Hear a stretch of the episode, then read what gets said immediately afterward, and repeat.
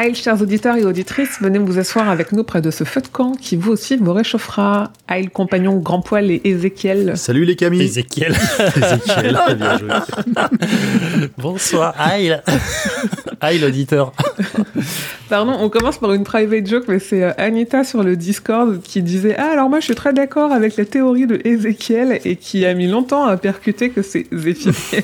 Ah, c'est Mais marrant. du coup, Ézéchiel, c'est rigolo, c'est mignon en plus. Oui. Donc, bienvenue dans ce 11e épisode de la 19e Palabre. Aujourd'hui, on fait le premier braquage d'antibio de l'histoire dans la fin des trois cartes, le tome 2 du cycle de La Tour Sombre de Stephen King. Oui, on termine le tome d'une traite, c'est-à-dire qu'on a lu et donc on va vous parler de la partie 3, le pousseur, qui contient quatre chapitres. On va vous parler du brassage final et très rapidement de la postface, Hmm. qui s'appelle postface. Je savais pas que c'était un mot en français aussi. Postface. Si, si. Préface, postface. Ah oui, ok. Voilà.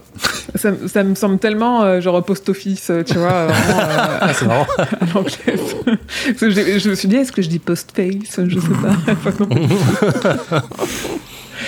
Alors, euh, quelques commentaires, mais assez peu, parce qu'en fait, on est dans une partie où on a quand même moins de quoi théoriser. On a euh, Bib sur Twitter qui nous dit quand même qu'effectivement, il est peu probable qu'Odetta souffre de schizophrénie, mais plutôt d'un trouble dissociatif de l'identité, qui est souvent Ouais. confondu avec la schizophrénie dans la culture populaire. Un- oui, c'est un gros raccourci, on l'avait dit, on n'en sait rien, surtout à cette époque. Et Céline Tesset, elle te lance un, un défi, je pense, Ah, Zef. Moi qui voulais faire un loto de la 19e balade, j'ai perdu.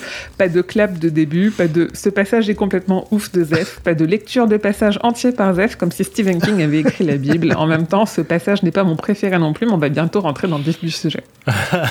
All my coffee. Double ration ce soir. Ah, il devrait y avoir de quoi faire là, oui. Oui, il y a des passages que j'avais envie de copier-coller et euh, Ah ouais. de tout recopier. Je me suis dit non, je suis sûre que Zef va le faire. Euh, deux- Il y a deux passages en tête là. Un passage dans la pharmacie, il y en a un. et j'étais, Oh, le gars, mon gars. Ah Et là surtout la fin, à la fin, elle est. pff, Oui. Oui, il y a beaucoup elle de est ma choses. boule. hein. Elle est ma boule. Meilleur passage du bouquin, je suis trop content qu'on le fasse. Ah ouais, ouais, c'est bien. Enfin, ouais, y a vraiment, on va en reparler. Il y a beaucoup, beaucoup de choses, euh, mine de rien, dans ce, dans cette dernière partie. ah ouais. Euh, et moi, c'est vraiment, définitivement, Roland qui est dans notre monde, c'est la meilleure chose. J'avais oublié la mort de cyclopédie, euh, tous ces trucs-là. euh, le... Quand il pense d'être, d'être- enfin bon, on en reparlera. On est en train de spoiler. euh, On n'a pas commencé spoil. non, euh, qui veut faire un previously on justement pour faire la transition? Ah bah, je l'ai préparé depuis longtemps, genre 5 minutes. C'est. Vas-y. Alors, résumé de l'épisode de Nice. Après avoir marché longtemps sur la plage, euh, les yeux dans l'eau, Euh, et pendant des jours, Ah, ouais, je- j'étais plus sûr de la, de la, de la, du, ver- du verre. Euh, en compagnie de Data, puis de Odetta, Eddie a fait la découverte de la porte numéro 3, euh, qu'il ne peut pas lire au moment où il arrive sur la plage. Euh, et après avoir fait l'erreur de laisser le pistolet à Odetta après une nuit d'amour euh, pour qu'elle se protège d'un chat sauvage, euh, il fait un aller-retour intense euh, dans la- sur la plage pour aller chercher Roland. À leur retour, bien évidemment, Odetta a disparu. le chat sauvage aussi. Coïncidence. Euh, Roland pousse la porte euh, numéro 3 nommée Le Pousseur, demandant à Eddie de rester sur ses gardes, s'il te plaît. qui est un peu le fil rouge de. Ah bah c'est la, la de ce dernière leçon de du pistolero, ça. Ouais, c'est vrai. C'est vrai. Donc, le pousseur, c'est la partie 3 de ce tome 2. On le disait dans l'épisode précédent, cette partie commence avec une carte de tarot à moitié consumée.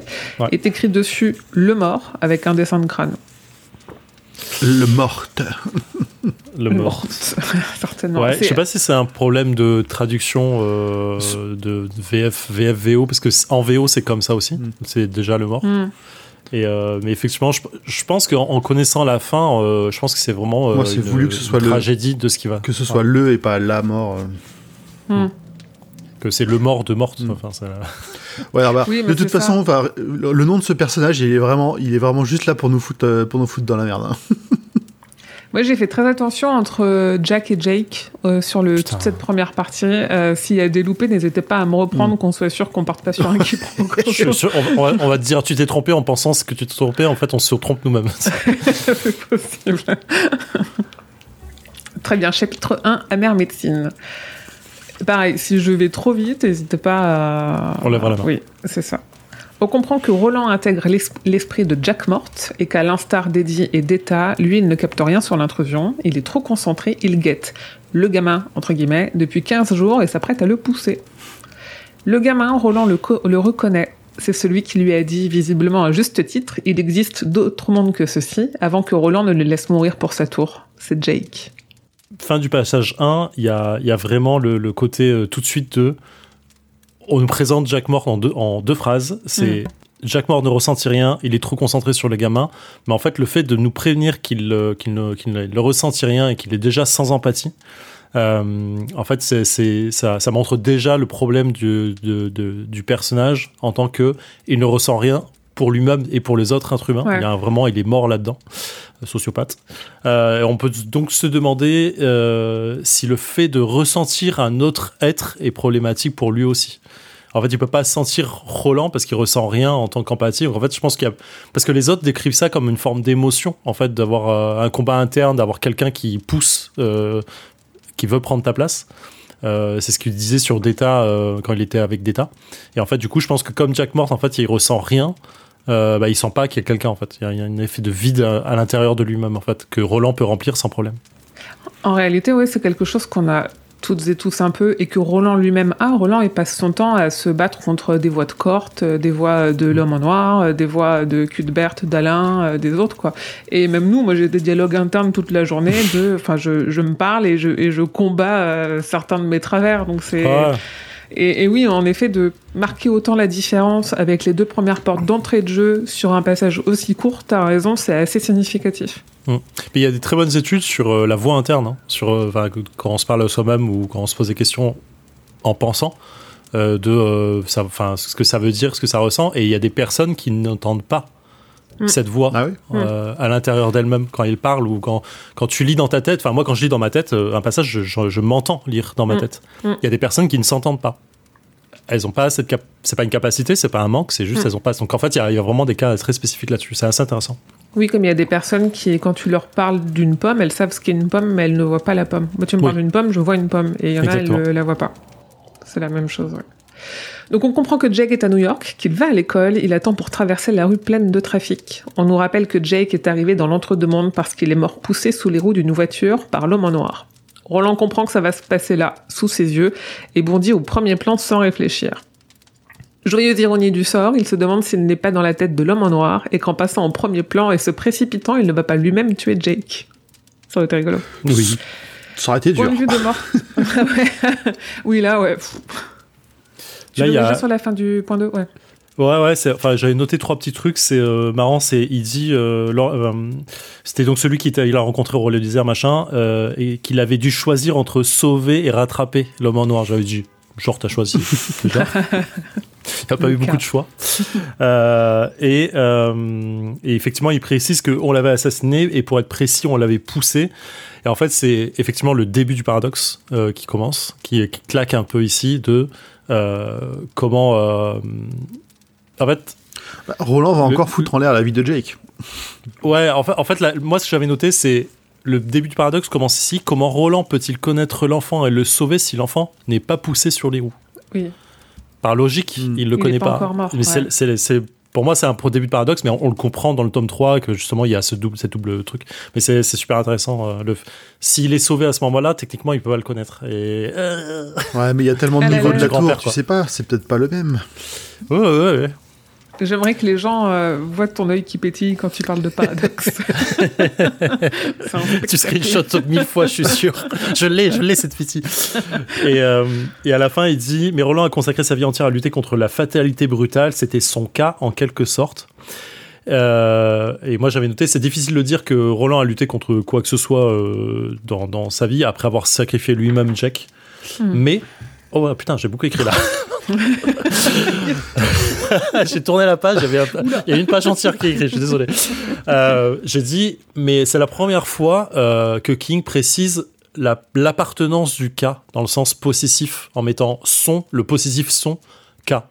Euh, mais indiquer effectivement que c'est son cas qui est intéressant dans le sens KA euh, destin. quoi. Mhm.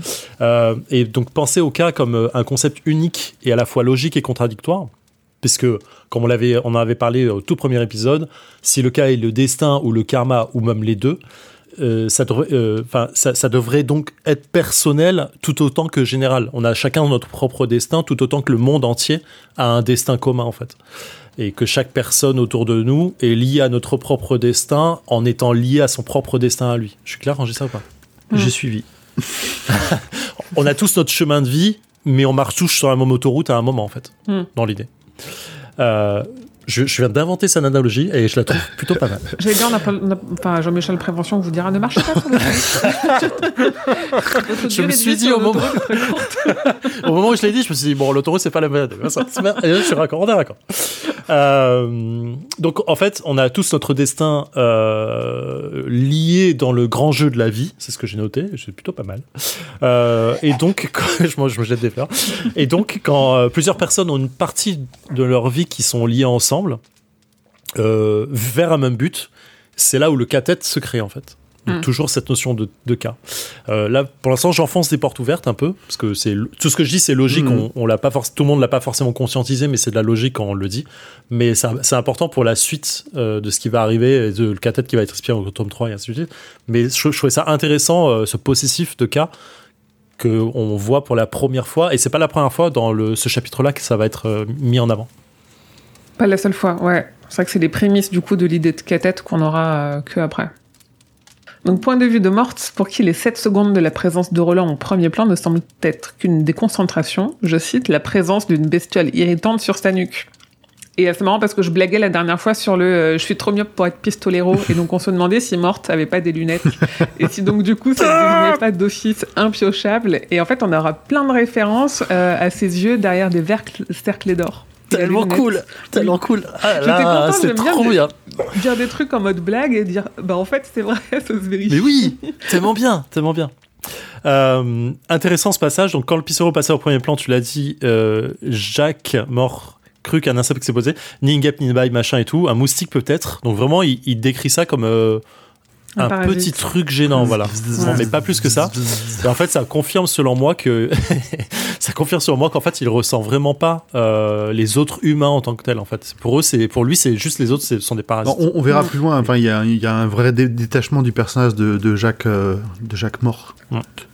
Oui, que même euh, ses collègues ressentent, parce qu'on se rend compte que toutes les personnes qui croient sont et perturbées par le fait qu'ils sont trop lents, mais et perturbées de fait par euh, Juste Morte, qui a l'air d'être quand même de quelqu'un euh, d'assez particulier et qui cache, à mon avis, assez mal son jeu. C'est pas comme les, les tueurs en série où personne se doute de rien, là, tout le monde sent qu'il y a un truc qui cloche chez lui.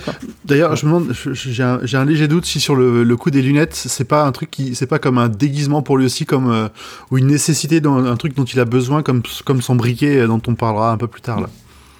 Ouais, peut-être. Ah oui, c'est un, c'est outil pour ça. lui euh, plus que euh, plus que vraiment un, un réel besoin parce que il me semble pas qu'il mentionne qu'il soit myope ou quoi que ce soit. Il a vraiment juste des lunettes, mais ça pourrait être euh, vraiment une partie de son déguisement comme de, de ce qu'il s'imagine il doit présenter au monde. Oui, Il y a un passage dans la pharmacie, euh, au moment où Roland tire pour euh, désarmer les, le, le garde qui est à l'intérieur de la pharmacie, où il dit que Roland est euh, handicapé entre guillemets par le fait, par- à cause de ses euh, verres cerclés d'or, parce que du coup il a perdu sa vision périphérique. Ah. Donc je pense qu'il voit flou sur les côtés. Ouais, j'ai- Je connais bien ça. Alors, Ouais, je connais Euh, aussi, j'ai des je- lentilles là, mais euh, je crois que je l'ai relevé un peu plus tard, on revérifiera Hmm. tout à l'heure. Ouais, je pense, je pense que je, je suis pas en accord avec le fait que quand Roland voit à travers les yeux de mort, c'est sont ses yeux à lui. Parce qu'il change de couleur. Et du coup, Ouais, euh, c'est vraiment mais- les yeux de Roland en, tant que pistolero. Mais effectivement, les lunettes sont gênantes parce qu'elles gênent la vue sur le côté parce que tu as la barre euh, de la lunette en tant que telle qui gêne. Je pense Mm, que c'est ça. Non, pour le coup, je s'il l'ai mentionne la vision périphérique, pour moi, euh, porteur de lunettes depuis des années, c'est vraiment, Ouais. Tu, en dehors des lunettes, tu vois rien, alors que tu as des lunettes qui auraient juste des carreaux et des, des, des, euh, des montures fines, ça, ça dérange pas énormément. Ça, ça, ça occupe pas vraiment ton champ de vision. Non, mais surtout, en fait, si t'as pas besoin de correction, que t'as que des lunettes sur le nez, tu vois rien. Ouais. Donc, euh, il les aura Ah, bien vu. Ouais, ouais, ouais. Je, je porte pas de lunettes, donc je peux. Voilà. J'ai théorisé. euh. Bah, je t'invite à mettre des lunettes d'une personne qui a une correction. Moi, j'ai Oui, oh, moins je te- moins 5. Je te- je te prêterai la mienne, tu vas bien kiffer. Euh, donc les 7 secondes ont suffi à ce que Jack manque sa cible. Les feux des le feu des voitures est passé au rouge et Jake traverse. Euh, moi j'ai plusieurs choses sur euh, sur les, les des petits trucs qu'on a dit là. Déjà j'avais pas capté ou en tout cas j'avais oublié euh, que en fait dans l'argument des loups de la Cala qui est un tome qui vient un peu plus tard, King il précise que c'est Balazar qui conduit la Cadillac qui tue Jake. Qui est, ouais, sachant que c'est pas intentionnel de la part de, Ouais. de Balazar, c'est quand même lui qui le tue, et ça, King, il le dit plus tard. Euh, aussi, et ça, c'est Bev Vincent qui l'amène dans son livre Road to the Dark Tower, et qui, moi, me l'a précisé dans des échanges de mails euh, vraiment de gros nerds, de, de, euh, de J'ai- pris contact avec Bev Vincent, il m'a répondu.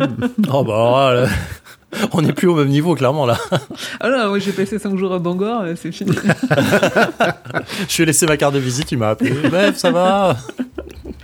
Euh, en fait, au début de Terre perdue, Roland dit Voici ce que je crois. Si je n'avais pas pris possession du corps de Jack morte quand je l'ai fait, il n'aurait quand même pas poussé Jake ce jour-là. Pas à ce moment-là. Et pourquoi donc Qu'à tête, tout simplement? Donc, c'est son explication à lui est un peu bancale, c'est un peu le ta gueule, Ouais. c'est magique.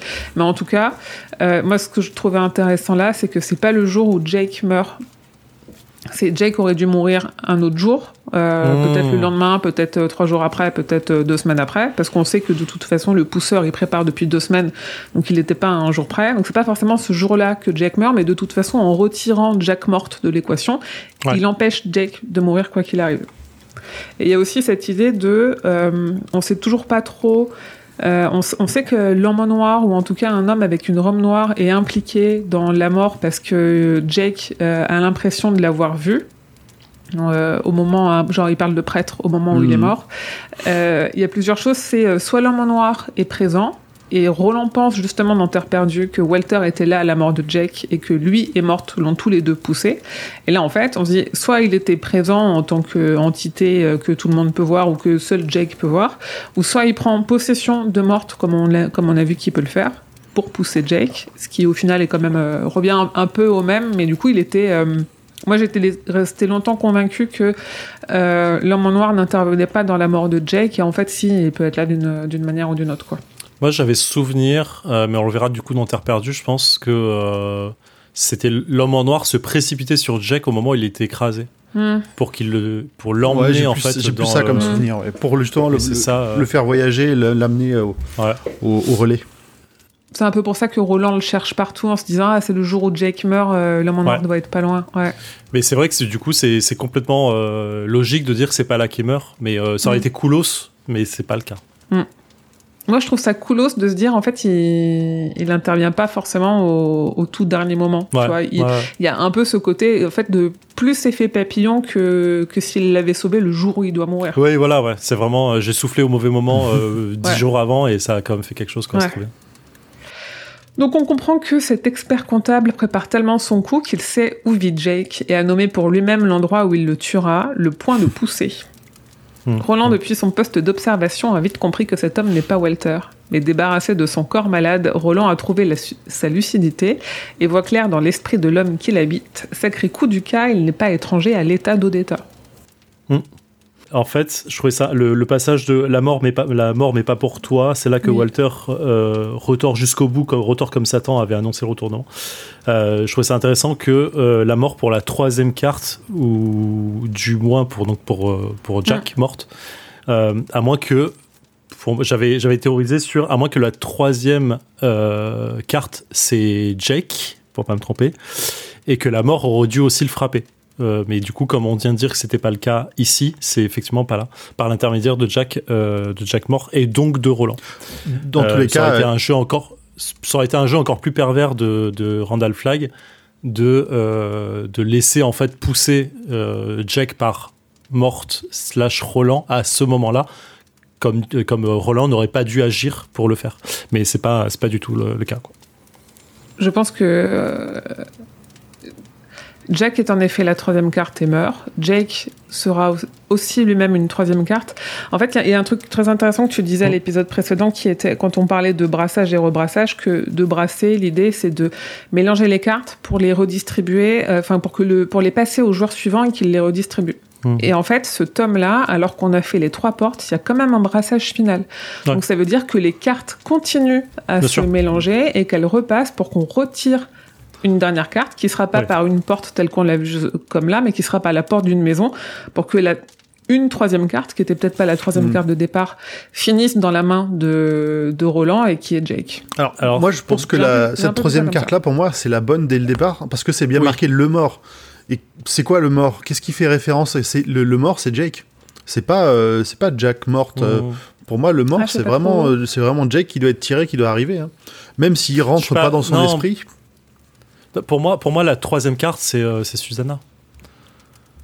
Et c'est Mm. et c'est une quatrième carte qui est tirée avec Jack. Et je crois qu'à un moment, ils en font référence d'une quatrième carte qui doit être tirée. Ok. Et euh, je, je suis quasi sûr euh, sur la fin du Ça, bouquin. ça me dit ou- un truc, mais euh, Peut-être le, brou- ouais. le début du bouquin suivant parce que j'ai commencé. Mais euh, Ouais. je sais qu'à un moment, ils font une référence à, la quatrième, à une quatrième carte qui devrait arriver pour finir le cathète. Euh, Enfin, pour finir le cathète, non, parce qu'il n'y a pas encore Hot. Mais euh, on l'oublie pas. Euh, Bientôt, bientôt. Mais euh, je suis sûr que la troisième carte, pour moi, c'est Susanna parce que c'est la troisième femme qui arrive. Et le, encore une fois, la récurrence du chiffre, pour moi, Ouais, elle est aussi importante Ok. là-dessus. Mais euh, on, va, on va continuer. Donc en effet, Roland comprend que la troisième carte, la mort, mais pas pour toi, euh, c'est la mort pour celui dont il est l'occupant. Mm. On l'en rebondit au premier plan pour tenter de repérer l'homme en noir. On nous dit que les conséquences, paradoxes et fissures temporelles d'empêcher Jake de mourir des mains de Walter, ça ne viendra à l'esprit de Roland que plus tard. Il ne le se dit même pas que ça pourrait représenter la fin de sa quête. Et je me dis en même temps, Roland suit le cas et ne peut agir autrement qu'en réaction à Walter et à sa, fon- et à sa volonté de le trouver, de toute façon.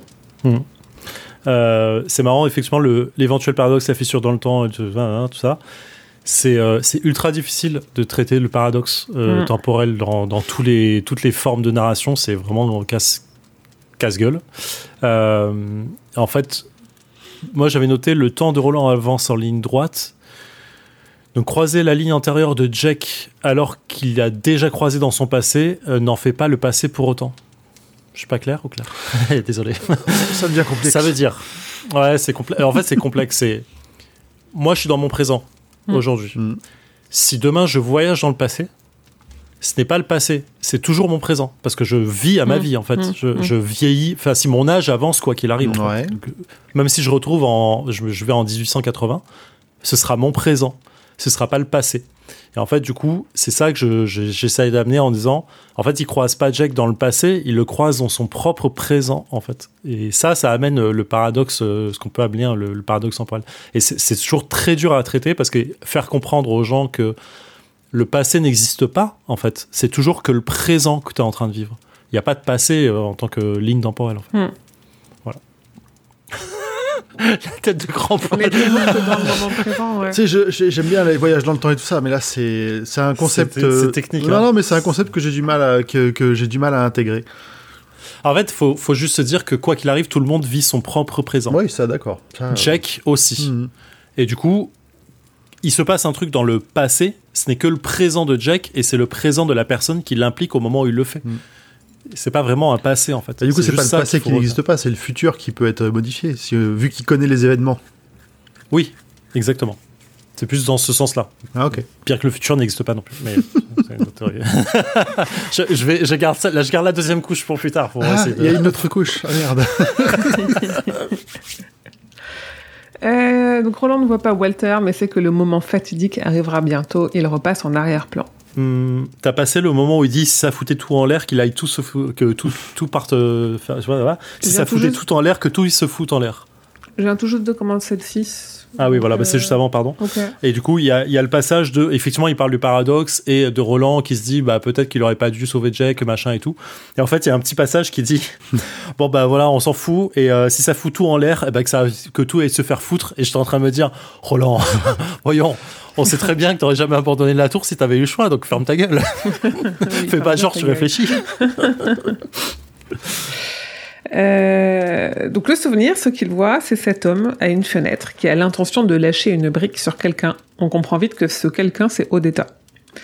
Euh, moi, il y a un truc important que j'ai relevé là, euh, c'est que c'est pas un acte raciste. Même si Odetta se trouvait là à cause d'un chauffeur de taxi raciste, on s'était posé la question de euh, est-ce qu'elle prend cette brique parce que c'est une agression raciste? Non, parce que je cite, il se dit, enfin, on nous dit sur qui aucune importance quand il s'agissait d'accomplir sa fonction de pousseur, de pourvoyeur de mort. Jack Morte n'était pas regardant sur la clientèle. Le serial Ah, pousseur.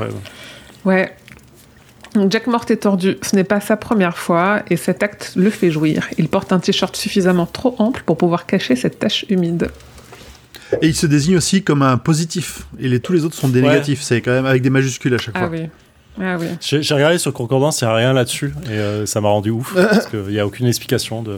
Bah, on comprend lui, naturellement quoi ce que c'est les Mm. négatifs et les, les Ça, m'a rappelé un peu les, euh, un peu quand on voyait dans, je crois que c'était dans Insomnie, euh, les, euh, bah, ceux qui arrivent à voir les fils de, les fils de vie des autres et, euh, Hmm. et le, le reste du monde, quoi. Donc je passe le détail, mais euh, en tout cas je passe, euh, je détaille pas le passage de la chute de la brique, mais il est fou et j'ai presque vu et entendu tout ce qui se passait et c'est une fois de plus euh, l'incroyable don de King pour décrire à- avec justesse même les Mm. pires atrocités. Et c'est ce qui fait très bien. je, je sais pas si Misery a été écrit à l'époque. Misery est excellent pour ça parce que euh, c'est un homme qui souffre sur un lit. Tu vis on- la douleur. ouais, c'est un enfer. Donc, puisqu'il n'en est pas à son coup d'essai, il s'en sort sans qu'on le suspecte, précautionneux mais pas trop pour ne pas lever de soupçons. Et on apprend la motivation de Jack. Et là, moi, je- j'ai trouvé ça assez fou. Et je pense que Zef t'a aussi relevé le passage. Euh, je cite Pourvoir au changement dans le cours normal des choses, creuser de nouveaux biefs dans le flux des existences, et peut-être pas seulement dans le destin de ceux qui étaient frappés, mais sur un cercle autour d'eux qui allait s'élargissant comme les rides autour d'un caillou, je- autour du caillou jeté dans un étang. Cette Qui pouvait dire qu'il n'avait pas sculpté le, le cosmos aujourd'hui ou que celui-ci n'allait pas dans l'avenir emporter la marque indélébile? Ah. Sculpter le cosmos C'est ouf c'est poétique de ouf. Bien sûr, je l'ai relevé. pour un psychopathe, quoi. Tu vois C'est... euh, c'est la pensée, cette pensée est incroyablement liée au cas en fait. C'est Oui. ça qui est ouf.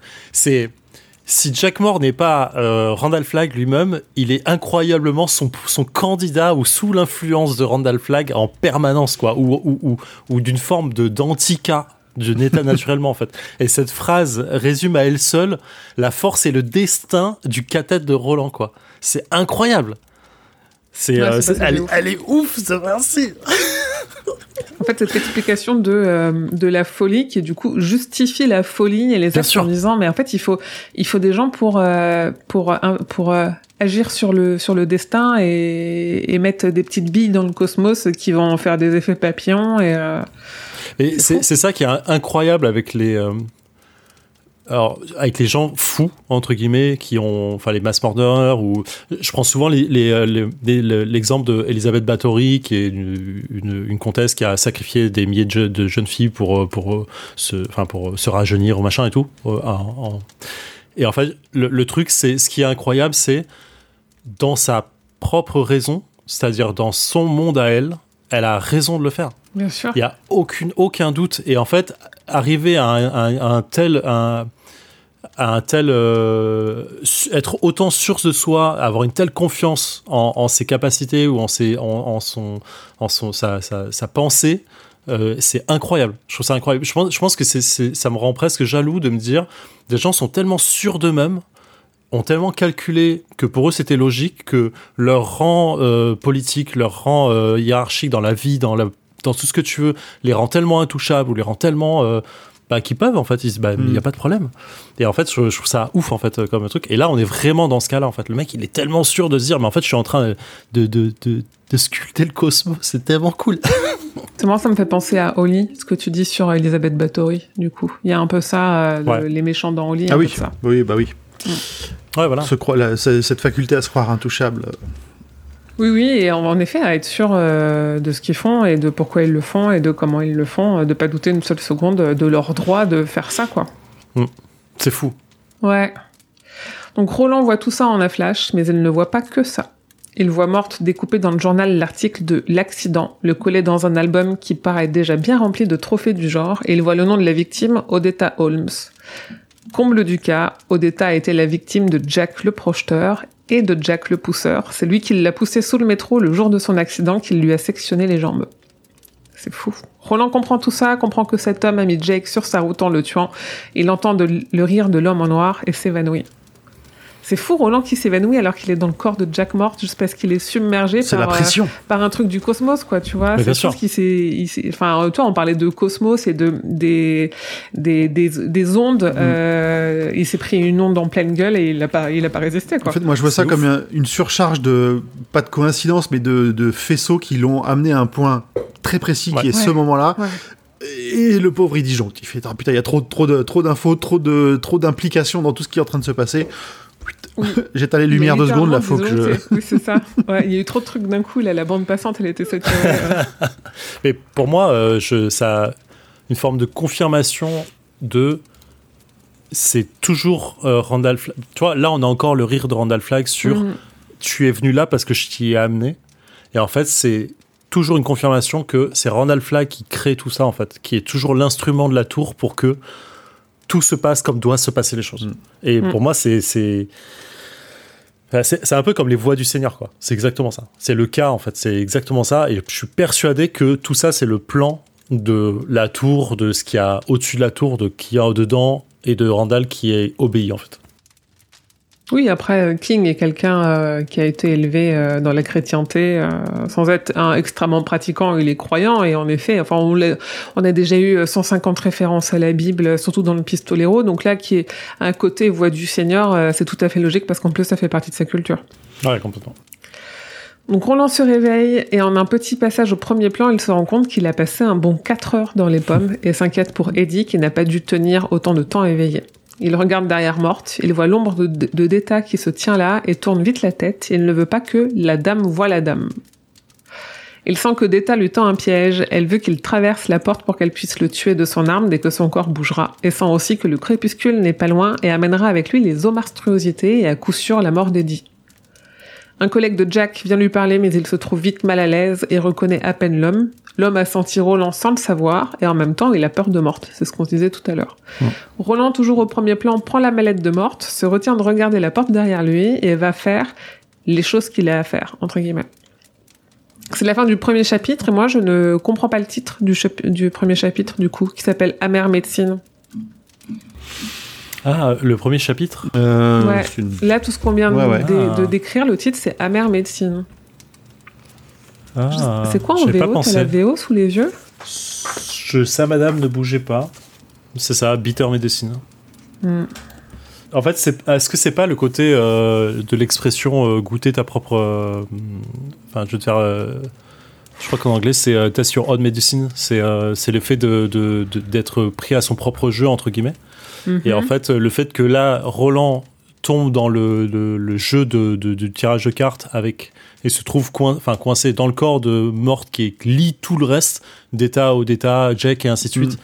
C'est un peu amer pour lui de se rendre compte qu'en fait, il est euh, à la fois acteur, mais aussi euh, spectateur de, de tout ça, en fait. Et que tout tient à un seul homme. Ah, attends, parce qu'il y a un livre qui s'appelle Bitter Medicine et qui a un truc sur la santé mentale. Donc c'est peut-être une expression. Ah, c'est peut-être ça aussi, hein. euh, Remède amer. Ouais, c'est plus hum, médicament amer, machin. Ouais, je sais pas trop. Ok. Ok. C'est pas évident, évident par rapport aux autres chapitres. C'est ça qui m'a frappé surtout. Ouais, complètement. Parce que le chapitre, c'est le pot de miel et ça va vite paraître Et là, évident. on comprend bien. Et puis c'est pareil, c'est une expression qui, qui commence à être connue bien maintenant aussi. euh, une expression surtout, Ouais. en, euh, surtout anglaise, américaine, et pas trop française. Mais qu'on retrouve un peu ouais, quand on consomme des contenus euh, anglais ou américains. Tout à fait. Point de vue de Deta, qui observe Eddie, qui l'appelle, caché dans le repère d'un prédateur carnassier dans les rochers. Il est si fatigué qu'il ne se rend pas compte qu'il passe plusieurs fois très proche d'elle. Le plan de Deta, attendre qu'Eddie s'endorme, le tuer, récupérer son arme et attendre le retour du vraiment méchant, avec des majuscules toujours. si elle le tue quand il n'est pas dans son corps, elle se dit que ça anéantit ses chances à elle de revenir dans son monde. Mais comment négocier avec lui qu'il la ramène chez elle Eddie serait sa monnaie d'échange Elle est tordue, mais elle est maline. hein. Ouais, c'est exactement ce que j'ai mis après, elle est maline. Ouais, complètement. Et là, tu as, deux points. Un point intéressant, c'est il y avait le. Il avait dû sortir la nuit pour, monte- pour monter dans les drawers, guidé par son flair, euh, parce qu'elle parle d'un. Quand elle est cachée, elle est glissée à quatre pattes dans un abri, euh, et elle avait senti euh, les feuilles mortes craquer sous ses mains, machin et tout. Et en fait, il y avait quelques carnassiers, euh, comme des belettes des furets, qui avaient élu, enfin, qui avaient pris ça, ce- cet endroit comme une tanière. Et en fait, j'avais trouvé c'est fou en fait que elle trouve cet endroit. Tu vois, le truc est caché dans la colline et elle Mm. le trouve Mm. et elle le sent en fait. Et vraiment, Mm. c'est comme si elle sent, comme un carnassier en fait, elle sent les drawers. Elle sait où trouver ça en fait, trouver ces endroits cachés, sales, qui apportent la mort ou qui sont qui sont juste un ves- un vestige de la mort. Et je trouve ça incroyable en fait de, de- du personnage en fait. On a vu depuis le début, elle, a, elle est décrite avec un champ lexical euh, d'un animal euh, prédateur. Donc, euh, c'est logique, ouais. Ça va avec. Donc en effet, elle est maline. Elle a compris que le numéro de Roland pour montrer à Eddie qu'il reste des cartouches viables, c'est aussi pour la mettre elle en garde. Eddie est armé avec des munitions a priori bonnes. Elle a vérifié que ses cartouches étaient complètes, mais ignore si elles sont bonnes, si elle ne lui a pas tendu un piège. De toute façon, elle n'est pas obligée de tirer sur Eddie, elle peut attendre. Passage 2, c'est- tout le passage est intéressant parce que je rappelle dans, le, dans les chapitres d'avant, quand Data pensait, on avait un bloc de texte entier, sans ponctuation, sans Mm. phrase, sans construction. C'était vraiment du je fourre les choses euh, les unes à la suite des autres et c'était presque désagréable à lire. Là, elle est, elle est tellement en mode prédatrice qu'en fait, elle, a, elle pose sa réflexion, Mm. elle est construite, elle met un plan en place, elle le dénoue tout de suite, elle en fait un autre, elle l'arrange et en fait, elle, euh, elle, elle injecte des petites choses au fur et à mesure, comme si, euh, enfin, elle prouve son intelligence en, en améliorant ses capacités au fur et à mesure, en fait. Et euh, c'est, elle s'adapte à son environnement, elle s'adapte à son ennemi et c'est incroyable. Enfin, vraiment, le, le, le personnage sur deux pages, il prend une ampleur euh, incroyable. Elle est, elle est moins dans la panique et l'incompréhension maintenant Ouais. qu'elle elle est, elle est dans la maîtrise. Mm, mm, mm. Elle est beaucoup moins dans l'urgence et du coup, en effet, elle a ce côté où au début, c'était un, un petit lionceau qui, qui se précipite euh, sur les gazelles, où là, elle a appris et elle, elle camoufle son odeur et elle se camoufle dans les hautes herbes et elle sait exactement euh, quand il faut sauter euh, sur sa proie, quoi. Ouais. Donc deux heures durant, elle observe Eddie arpenter la montagne et revenir désespérée s'asseoir près du fauteuil d'Odetta. Elle réfrène une décharge, une voix intérieure, elle ne sait pas euh, celle de qui ou de quoi, mais rejette une deuxième décharge dans son crâne. Mm. Et en fait, on se doute que c'est le, le combat mental contre Odetta qui, Qui à- elle-même doit voir Eddie euh, là où elle est aux commandes, essaye de revenir au premier plan. ouais. C'est marrant cette haine réciproque du haut. Tu vois, Odetta qui détestait qu'on l'appelle Deta et Mm. Deta qui déteste ce haut qui vient Mm. avant elle en fait. Mm. Comme si elle- il y avait quelque chose avant elle. Qu'elle n'était que Ah. la seconde, qu'elle n'était pas là en fait. Je trouvais ça ultra fort hein, comme, comme truc. Et euh, effectivement, cette bataille interne euh, qui, pour la première fois, euh, qui arrive vraiment pour la première fois, qui, qui montre l'atta- l'attachement de Odetta à Eddie Mm. pour essayer de. Parce qu'elle sait que Deta est dangereuse en fait, malgré elle. Oui, et c'est la première fois en plus que euh, ça veut dire aussi que dans l'idée, Odetta a pris en puissance, mais aussi parce que du coup elles ont un peu pris conscience l'une de l'autre. C'est la première fois où on sent vraiment qu'elle est obligée de réfréner quelque chose qui essaye de passer au premier plan, alors qu'avant c'était complètement subi euh, à chaque fois. C'était, euh, je commence à avoir mal à la tête et pouf, je disparais jusqu'à ce que Bah, je revienne. dans un sens comme dans l'autre, Odetta n'était pas au courant Ouais. non plus, et là, elle essaye de, de passer au travers de toutes ces barrières mentales pour pouvoir les, Complètement. pour pouvoir les, Ouais. pas pour l'instant prendre le premier, le pas- passer devant, mais en tout cas lui passer des infos pour la faire réfléchir à des infos Oui. qui sont contradictoires pour elle.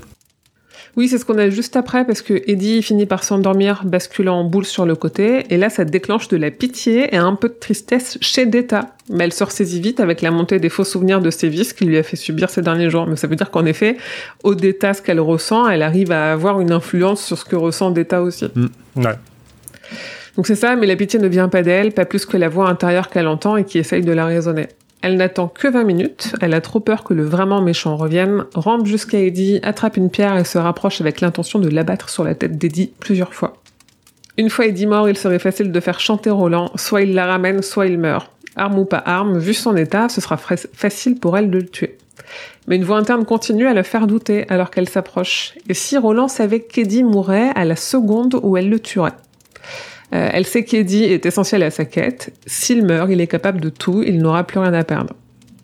Ce qui est très logique. Elle voit de la corde dans le dossier du fauteuil, celle qui a servi à l'attacher elle, décide d'aller la prendre, mais fait un détour pour récupérer quelque chose sur le corps de Roland, et se trouve figée face à ce qu'elle voit par la porte en passant devant. Comme dans un film, une arme braquée sur le front d'un pharmacien terrifié. Elle ne voit pas qui tient l'arme, mais sait que c'est le vraiment méchant. J'aime bien le, où tu te dis, mais quoi? Qu'est-ce qu'il est en train de foutre? On a, on a avancé un petit peu côté d'État, ouais. C'est trop bien. Ouais, ouais. Ce qui, nous, ce, qui, ce qui est aussi l'indice de ce que pressent Roland de son côté, que le temps ne passe pas à la même vitesse. Parce que là, elle a- Roland, il est tombé dans les vapes 4 heures. Elle, elle a entendu que 2 heures plus 20 minutes. Donc là, il Ouais. s'est passé 2 heures et demie dans l'idée. Alors que c'est passé un peu plus de 4 heures chez Roland. Dans l'idée. Hmm. Euh, Après, peut-être Ouais. qu'il nous manque en effet des infos, mais, euh, mais Roland, il dit que le temps se passe- s'écoute pas à la même Oui, vitesse. oui, euh, on le sait, ouais. Des deux côtés de Mais c'est à l'avantage de Roland, en fait. Ouais. Donc elle réussit à s'en détacher et récupère dans la bourse de Roland ce dont elle a besoin, mais on ne sait pas quoi. Elle rampe jusqu'au fauteuil et récupère la corde. Sans qu'Eddie ne se réveille, elle lui passe autour du cou un nœud coulant et le resserre d'une brusque traction. Et là, Oh. Roland- Eddie, c'est un gros fail. C'est clair, et toute cette scène où il va se faire saucissonner comme un pauvre petit veau là.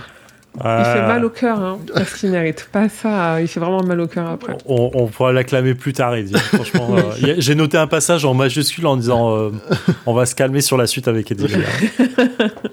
Eddie se réveille et suffoque. Deta a de la force dans les bras. Puis, plus il bougera, plus elle serrera. Évidemment, dans sa tête, il entend le Je te l'avais dit.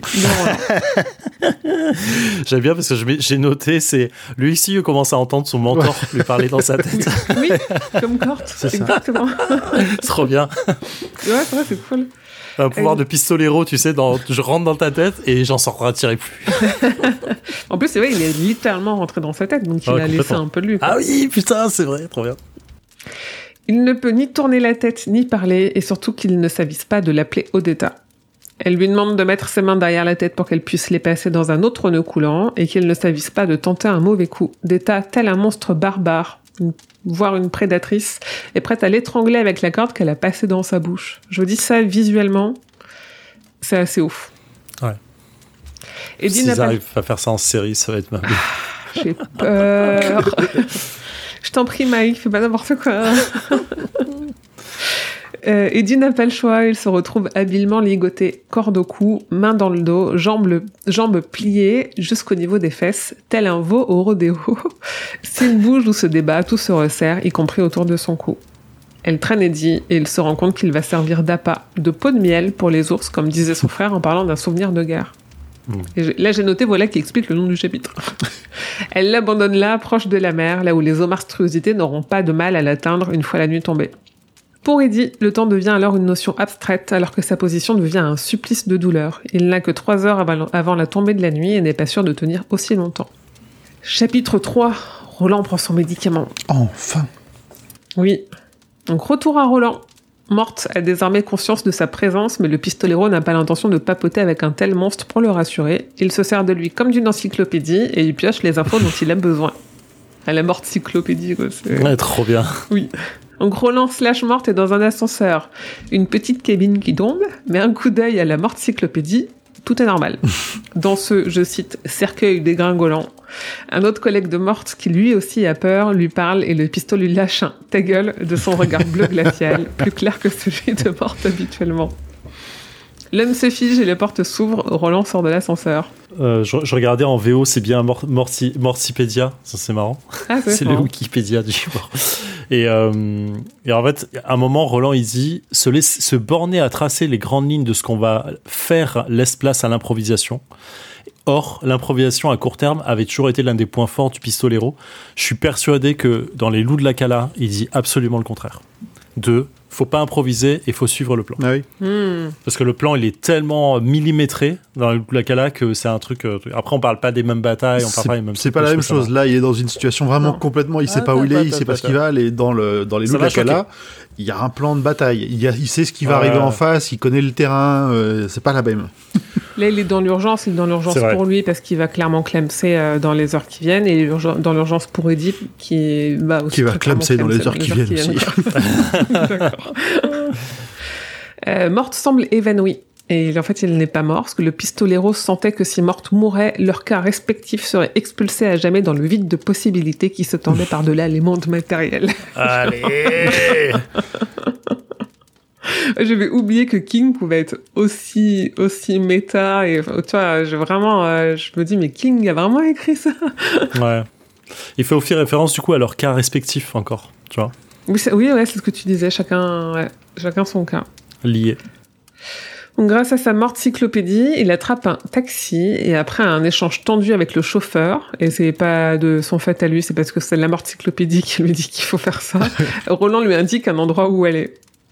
Le pistolero va improviser, en effet, il est désormais devant une armurerie et a repéré deux pistoleros dans une voiture de patrouille, mais ils sont gras et mous.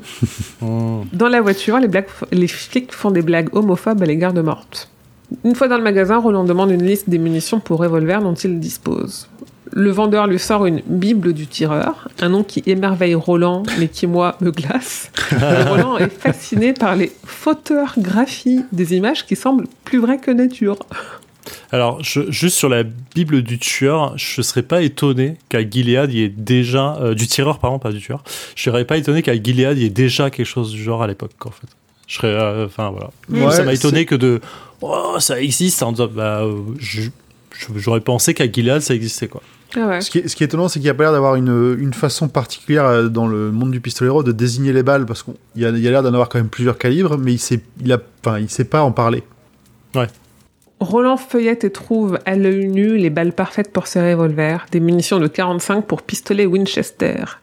Ce qui le réjouit un peu trop aux yeux du vendeur, idem quand il s'étonne du nombre de cartouches par boîte. 50 En fait, j'ai j'ai surligné tout le passage parce que franchement, c'est, euh, ça, on dirait que c'est un, un Roland qui regarde un porno. C'est ça, ouais. C'est vraiment c'est euh, la, la façon dont il décrit euh, tous les trucs. Et effectivement, quand le gars il dit il y en a 50, 50, waouh, non, vraiment c'est, euh, il a l'impression qu'il y en a, il y a 50 chaînes porno sur la télé. c'est incroyable. Il va pouvoir en acheter trois boîtes Ouais.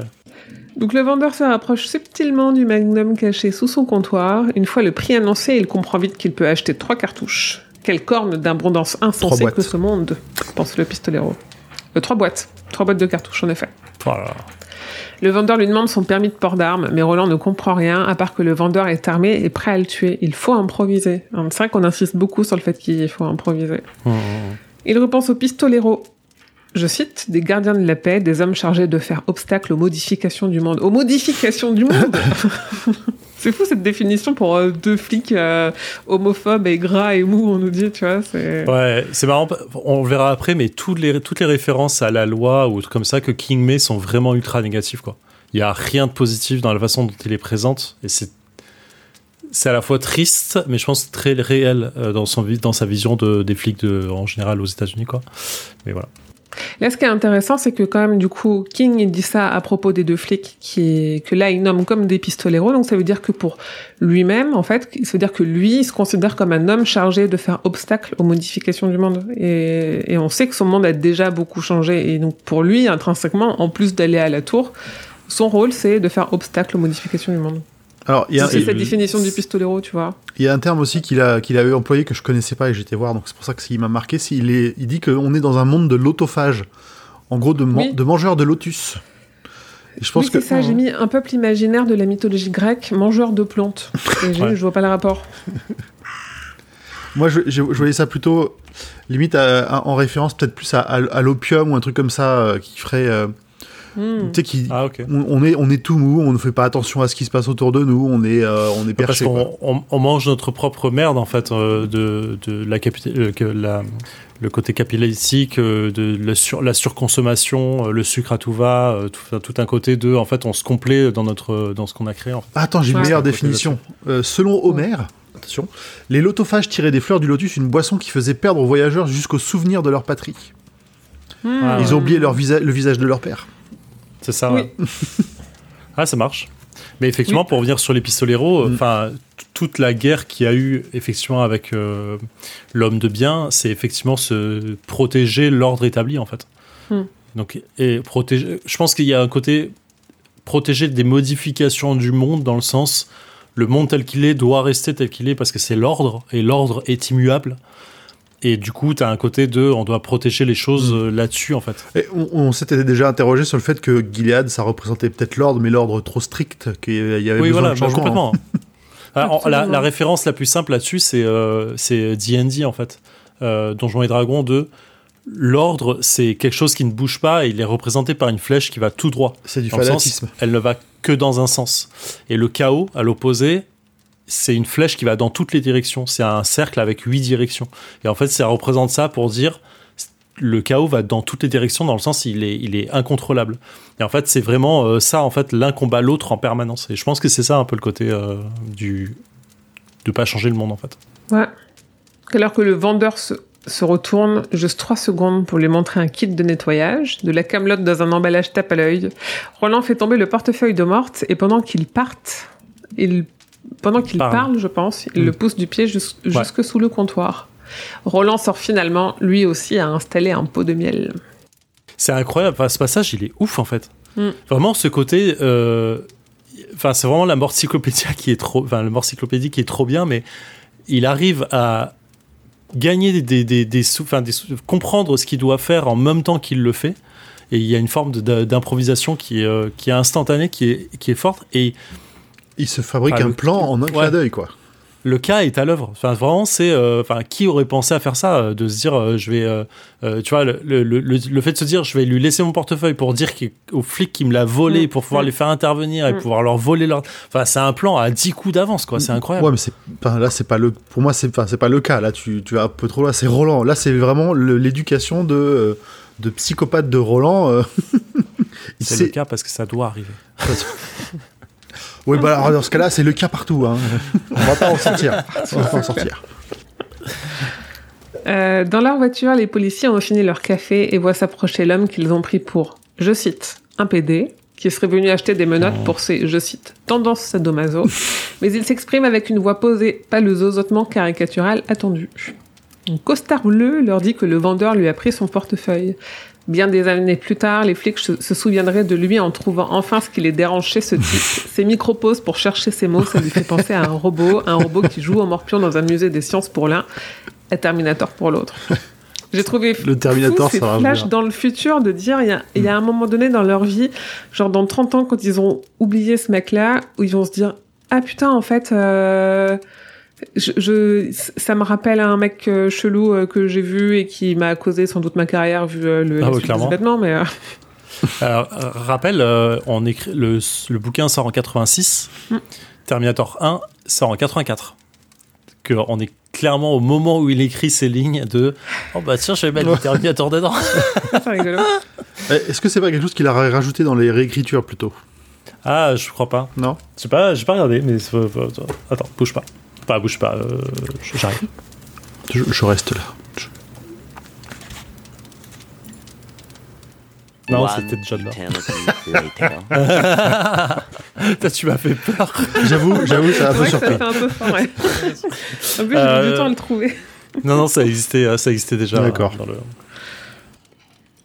Euh, pour les deux flics, l'occasion de choper enfin Johnny Holden, alias Gradouble, est trop tentante. Ils servent même à choper plus haut que lui dans la hiérarchie Balazar ou Ginelli.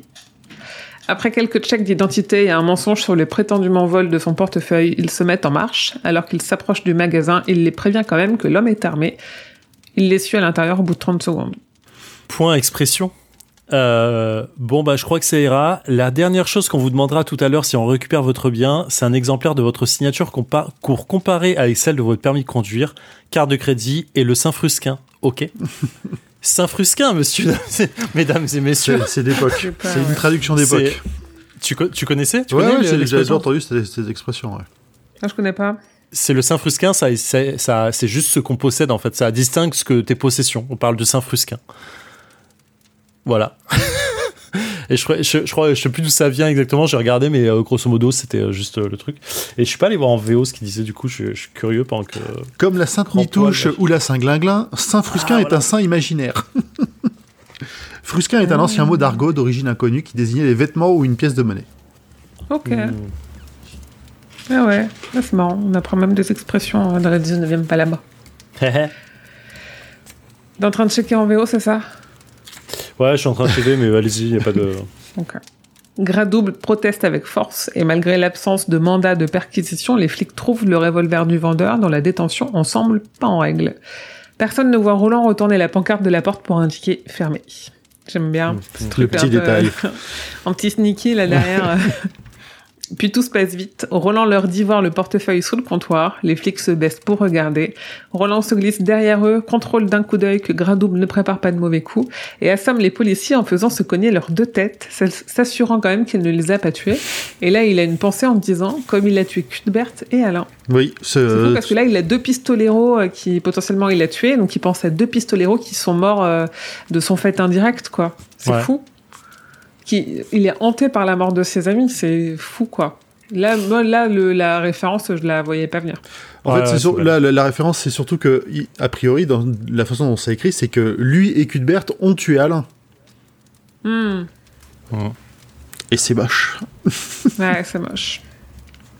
Roland menace Holden avec le magnum, lui ordonne de ramasser le portefeuille et le poser sur le comptoir. Johnny pète et sursaute de son propre bruit en croyant que c'est un coup de feu. Roland rit. Ces petits détails. Je sais pas. King, il adore, King, il adore les flatulences. C'est vraiment son kiff. hein. Dans une interview, c'est marrant parce que euh, moi, c'est un truc que j'avais pas trop relevé. Dans une interview, Oh, il y a, je crois, temps. genre deux ans, il y a un mec, de- d'un mec, euh, alors je vais pas dire d'une personne lambda, mais en fait, King, il fait assez peu d'interviews, donc en général, il en fait euh, par, euh, genre, le même mec de Rolling Stone depuis 15 ans, Mm. euh, le même mec de Variety depuis 20 ans, ce genre de choses. Et là, il y avait un, un mec un peu random qui lui a posé des questions que assez peu de personnes lui avaient posées au final, et notamment ce truc de il y a quand même beaucoup de caca euh, dans vos œuvres, Monsieur King. Un truc que moi j'ai jamais relevé. Et en fait, lui, il a dit oui parce que tout le monde fait caca. Si tout va bien, on fait tous caca une fois par jour. Donc je vois pas pourquoi on n'en parlerait pas. euh, c'est naturel, quoi. Et tu te dis oui, d'accord. Et donc là, le truc de l'autre il pète, ça lui fait peur de péter et ça fait marrer Roland. Tu fais mais c'est vraiment un mec qui crie sur des mecs. c'est de ouf, quoi. Et là, et là il, a, il a lâché un gros P. Ça- mais tu vois, ça, ça- ça nous humanise un petit peu Roland. Il rigole à une blague de paix. C'est un mec bien. c'est marrant. Euh, dans le passage d'homme, j'avais relevé que c'est marrant que euh, Roland dise il prend deux revolvers, euh, deux revolvers, donc un pour Eddie et un pour la dame, quand il serait possible, en admettant que ça vienne à l'être, de lui confier une arme. Donc en fait, il prévoit déjà euh, que la dame va changer et qu'il va pouvoir lui donner une arme. Mm. Il, il, a pas, il désespère pas sur le fait qu'elle se devienne Mm. pistolero. Mm. Euh, Excusez-moi, je dois changer mes notes parce que j'ai fini mon bouquin de notes et du coup je suis en train de prendre mon volume 2. Ah là là, son nouveau cahier. La tour sombre par. Zéphiriel. Ça c'est le volume 1, 160 pages de notes écrites et ça c'est le volume 2 qui fait aussi 160 pages, je suis à la page 12. Ah oui, c'est le même en plus. Enfin, c'est pas le Ouais, même. c'est dessin, la même collection, couleurs, ouais. mais euh, c'est- oh là là, il fait une collection. Au cas, vous le voyez peut-être pas, mais au début du... Désolé pour l'aparté. euh, sur le, la première pa- la page de garde à l'intérieur, il y a marqué si, vous, si en cas de perte de ce bouquin, merci de l'envoyer à et tu remplis ton adresse. Mm. Alors j'ai noté, je l'avais déjà noté sur le tome 1, mais je l'ai noté Catette de 19, Entre deux mondes, Cancanore Street, 19e étage, euh, as reward, vous aurez 19 $19,99. Voilà, c'était la, la petite. Bah, le père- Je sais que ça vous fait kiffer. C'est vrai. Non, par contre, ne le perds pas. Par le... Tu le récupéreras jamais. Jamais. Oui, du coup, oui. On était où? On était au paix. Alors, le pistolet ne résiste pas à la tentation de lui demander 4 boîtes, un nombre de cartouches démesuré pour lui. Ça fait quand même 200 cartouches. hein. 200 cartouches, c'est de quoi s'occuper. hein. Ouais. Ça fait Ouais. un village. Oh. je je Oui, dis ça, je dis rien. Un véhicule et, euh, et on refait plein de cartouches. quoi. J'imagine Roland qui compte en dollars en arrivant à Tulle. Ok, bah 12 dollars. C'est vrai que vu comme ça. euh, ça Ah, la violence. La violence. Il devait quand même avoir beaucoup de cartouches sur lui. à l'époque. Ouais.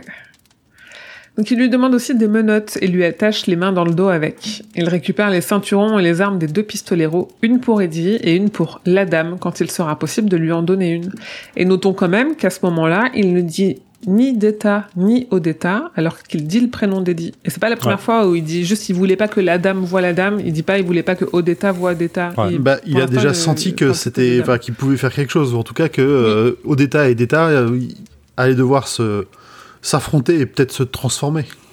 Ouais. Ouais. Oui, oui, déjà, l'épisode précédent, on disait qu'il avait compris qu'il fallait pas en tuer l'une ou l'autre, mais qu'il fallait réussir à les. Il faut avoir des morceaux de chaque, quoi. Ouais. Exactement.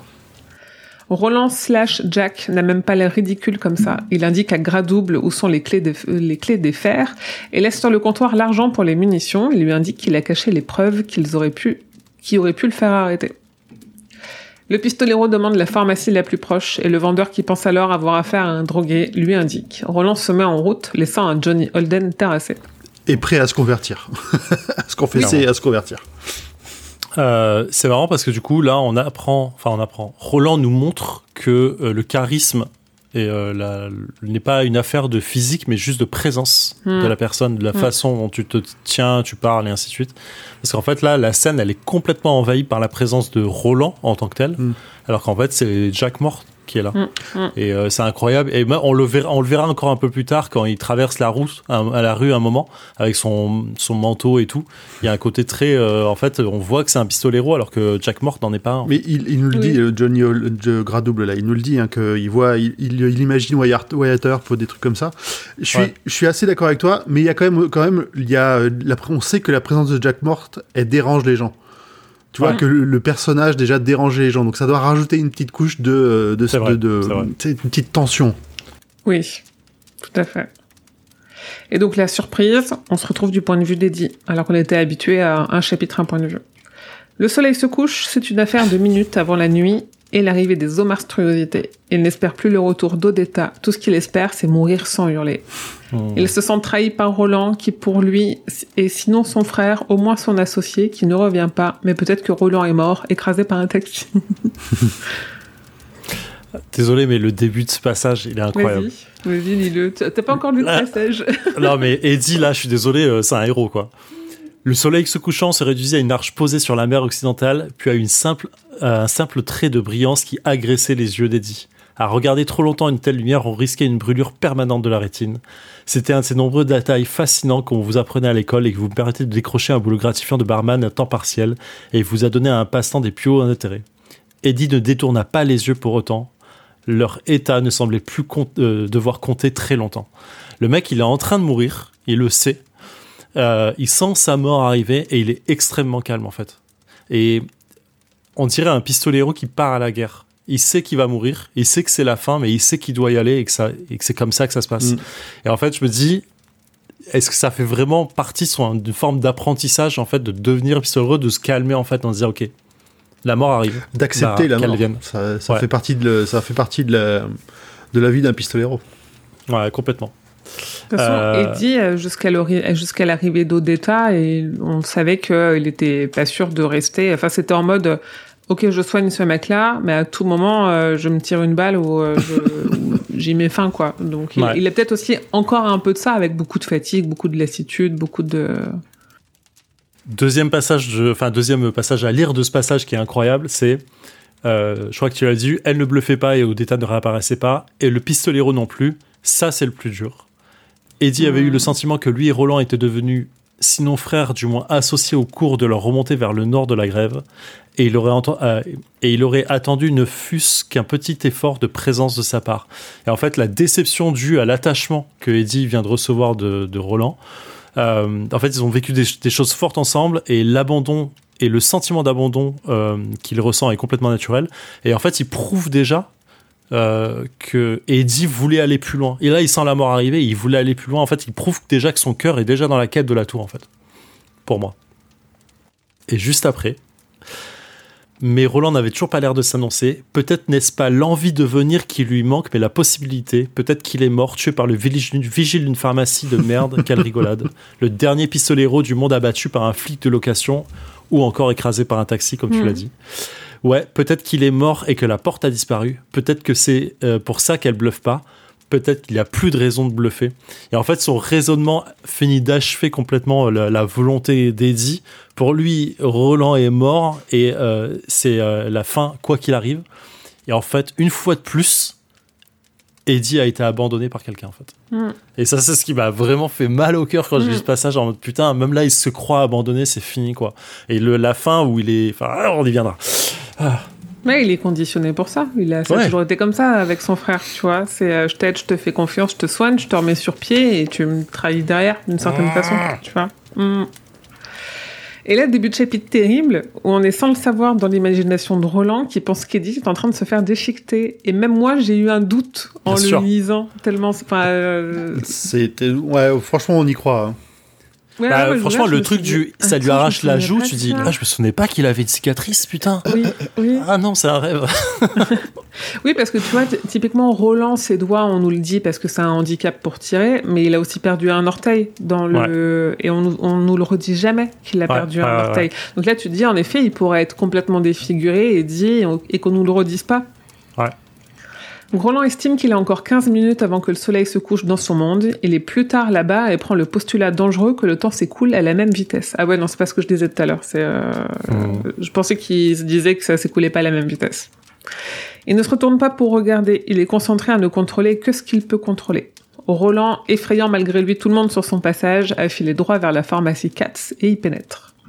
Le passage est cool quand même. Pour les badauds, les voyous et les putes arpentant le 49e, la 49e, il offrait la même vision étrange que celle aperçue par Gradouble, celle d'un desperado.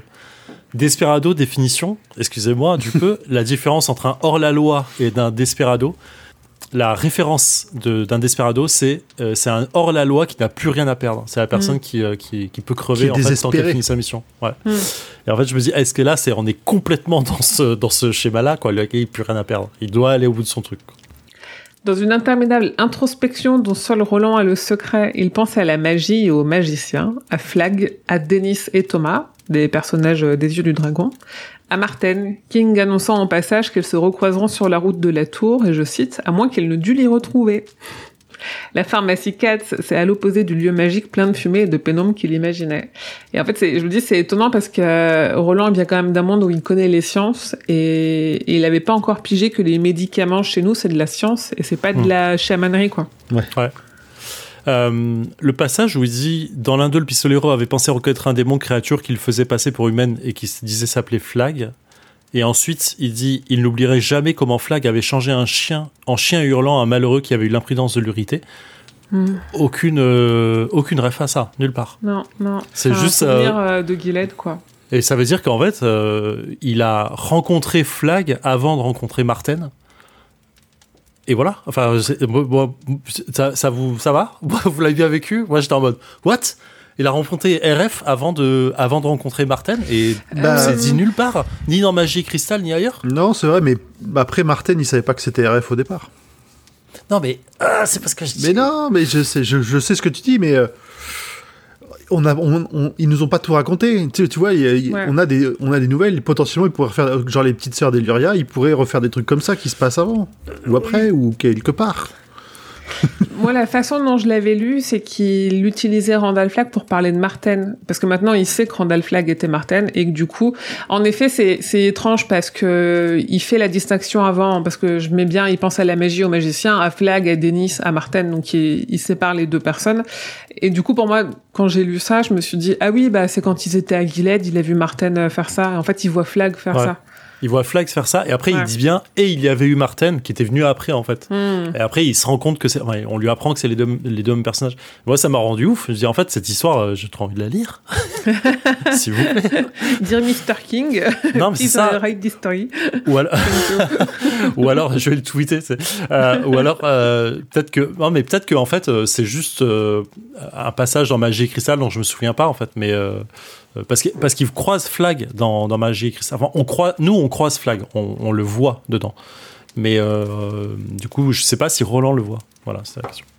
Euh, la question que je me pose, c'est dans la clé des vents, quand il raconte l'histoire avec le, le gamin qui a perdu son père, Ouais. là. euh, Est-ce qu'il a conscience que l'homme à cheval, c'est Flag? Est-ce qu'il parle pas de Flag comme un homme qu'il a entendu dans des contes? Non, il- lui, il en a Ah, pas il, parle, conscience. il parle de l'homme en noir. Ouais, mais il a pas conscientisé le fait que c'est Randall Flag. Parce que ça pourrait être ça, en fait. Il pourrait raconter... euh, Ah non, parce qu'il dit qu'il a vu- qu'il l'a vu transformer quelqu'un en chien. Il dit pas Ouais. qu'il l'aurait transformé quelqu'un en chien. Ouais. Euh, lorgnant sans doute le côté parapharmacie de l'endroit, il est effaré de constater toutes les fioles et les filtres qui n'ont rien de magique. C'est trivial. Mais consultant la mort... Tu veux réagir là-dessus? Non, c'est marrant parce qu'il parle d'homéopathie en fait.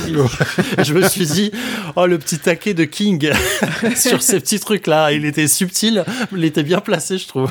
Un petit et coup au genou, là. Et, et aussi tout ce qui est euh, un peu plante aussi, mais qui est surmarketé, tu vois. Ouais, euh, complètement. J'ai vraiment le petit coup au ouais. genou au taquet là. Ouais. Mais en effet, en consultant la morticyclopédie, il réalise que les vraies potions sont cachées et ne s'obtiennent qu'avec des formules magiques qu'un sorcier consigne sur une feuille de papier. Les En gros, c'est une ordos. ordonnance d'un docteur. Oui, Les ça. ordos. Et c'est marrant parce qu'il dit, euh, le- il, il fait- il cite les- là où le papier ne semblait pas avoir plus de valeur que le sable. Ouais. Et euh, je trouve ça amusant, une forme de, enfin, il le savait pas au- à l'époque, mais une forme de vision du futur où, où le papier va devenir une denrée rare pour l'entre-deux-mondes. Et aujourd'hui, ça commence à être problématique dans notre monde. je me dis, hmm, peut-être que l'entre-deux-mondes arrive. oui, oh, euh, j'ai commencé un petit peu à travailler les questions pour euh, le live qu'on annoncera enfin là. Et, et j'ai une question sur euh, justement les mondes qui changent. les quoi? Les, les, mondes qui changent. Qu'est-ce qui était le monde de Roland avant que ça change et qu'est-ce qui est notre monde à nous qui est en train de changer? Parce que, en fait, toute la critique là qu'on a déjà eu beaucoup sur nos pistoleros, nos gardiens de la paix et tout, pour lui, Roland, c'est parce que c'est des gens qui n'ont pas qui ont pas fait face à un monde qui changeait en fait, qui ne qui sont pas retrouvés dans le mal, dans le dur, dans le besoin, dans la mm. faim, dans la dans le désert et tout, et que et que notre monde est en train de changer. Et là, ça, ça, sort en 86, mais depuis 86, là, en, plus de 30 ans, euh, on a encore plus de changements quand on regarde les tempêtes, les sécheresses, les inondations, les ouragans, les cyclones, machin. On l'a notre changement, donc il y a il y a, va y avoir un basculement à un moment donné, et ça sera intéressant de se reposer cette question-là. Euh, de avant-après pour nous et de avant-après euh, pour Roland. Oui. Donc Kat, 46 ans, mais qui paraît 20 de plus, est au téléphone avec la vieille Madame Rasbun qui l'embrouille parce qu'elle veut du Valium. Je vous dis, ça servait vraiment à rien de relever ça, mais c'est vraiment tous les, les détails de King qui rendent le truc vraiment extrêmement réel, quoi. Ouais, j'ai un truc à dire euh, là-dessus après, vas-y. C'est un matériel pour l'adaptation, tu vois, d'avoir ce genre de truc, euh, vraiment. Euh, et en plus, je vois les films tels qu'ils étaient faits dans les années 80, c'est exactement ça, quoi. Hmm. Donc le pharmacien ferme les yeux d'exaspération et ne voit pas Costard Bleu s'approcher, ni Ralph le gros vigile qui sort de son mode veille et porte la, la main à son arme. Il entend le cri d'une femme mais n'y prête pas attention alors que Roland s'avance vers lui. Perdu dans ses pensées alors que Madame Rasbun a raccroché, elles sont interrompues, donc elle, euh, ses pensées, par la voix blanche de son assistante dont le je crois qu'on a un problème, écouté par un cri, puis la déflagration d'une arme. L'homme en face de lui vient de désarmer le vigile en tirant une balle et il réclame du Keflex. C'est marrant du coup parce que là on a deux pages et demie où on nous présente euh, le nouveau personnage, Katz là, Monsieur oui, Katz. Hein ouais. Et je vais éternuer. Non ça. Ça, vient pas. Euh, et en fait, il y a encore une fois, en quelques lignes, euh, on nous fait un tableau en fait d'un nouveau personnage qui aura d'importance que pour la scène et encore. Euh, mais c'est fou que tous les personnages que Roland croise sont tous apathiques, dans une morosité ambiante, menteurs, voleurs, arnaqueurs ou tout ce que tu veux. Et en fait, je me dis putain, c'est la, la... Est-ce que le cas de New York est négatif à ce point-là pour, pour appliquer les, toutes les personnes qui y vivent euh, et, faire une forme de transpiration là-dessus, qui pour Roland en fait est visible quoi. C'est incroyable. Mm, mm. Donc Katz pense d'abord qu'il veut de la cocaïne. C'est sans doute le premier vol d'antibiotiques de l'histoire, finit-il par se dire. Le, le, pistolero veut autant de Keflex que possible et alors qu'il dit ça, il se retourne et tire. La vitre vole en éclats, les clients crient, l'alarme se déclenche, Roland se retourne face au pharmacien, son expression n'a pas changé. Il en a plus rien à foutre. c'est fou, enfin c'est le pistolero quoi.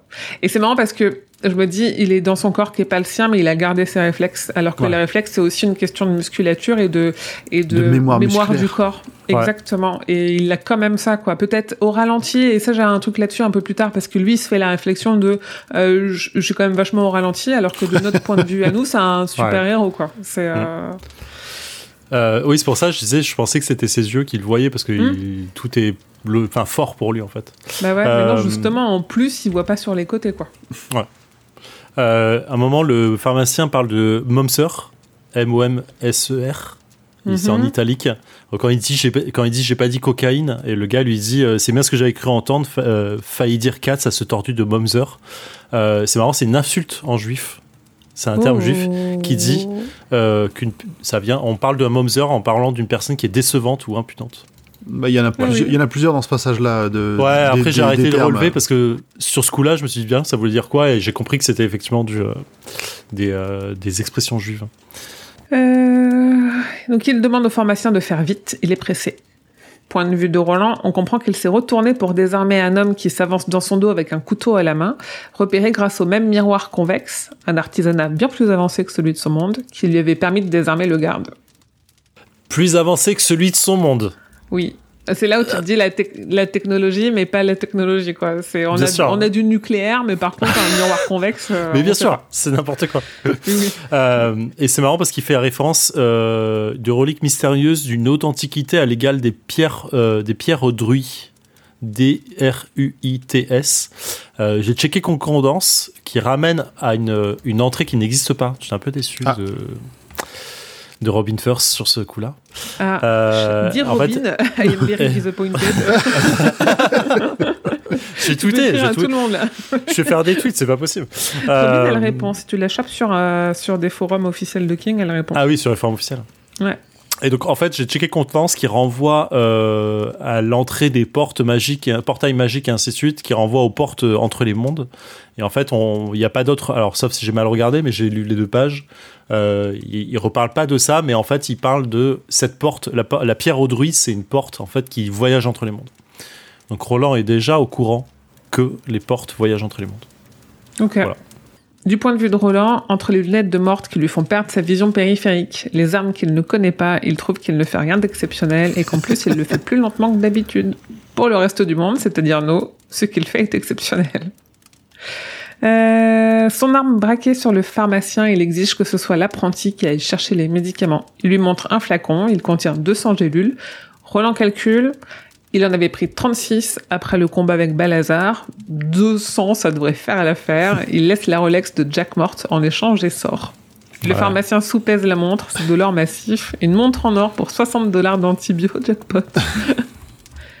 et là, c'est fin de ce mec-là. On reverra jamais ce mec-là, quoi. C'est fou, la, la vilainie de tout le monde est ma boule. Vraiment, euh, c'est euh, c'est vraiment l'image que ça donne. Et Oh, c'est pas de la vie. Pour moi, c'est un peu d'opportunisme là. C'est c'est pas vraiment. euh, Bah, tu fraude à l'assurance, euh, c'est de la vilainie pour moi. Ouais, ouais. Là, on est sur une grosse, grosse caricature des juifs. hein. C'est pas, c'est pas ouf. Mais euh, oui, c'est marrant, j'avais pas relevé du tout. Euh, Enfin, j'avais relevé Ah, qu'il si, était juif, peu. mais j'avais pas vu que c'était une caricature. Pour moi, c'était juste la vilainie de quelqu'un qui essaie de se faire du fric sur le fait d'une opportunité, en fait. Ouais, déjà mettre un pharmacien euh, juif. euh, Il aurait pas été juif, je il il aurait pu se comporter de la même façon. C'est vrai que c'est euh, Ouais. dans le dans le.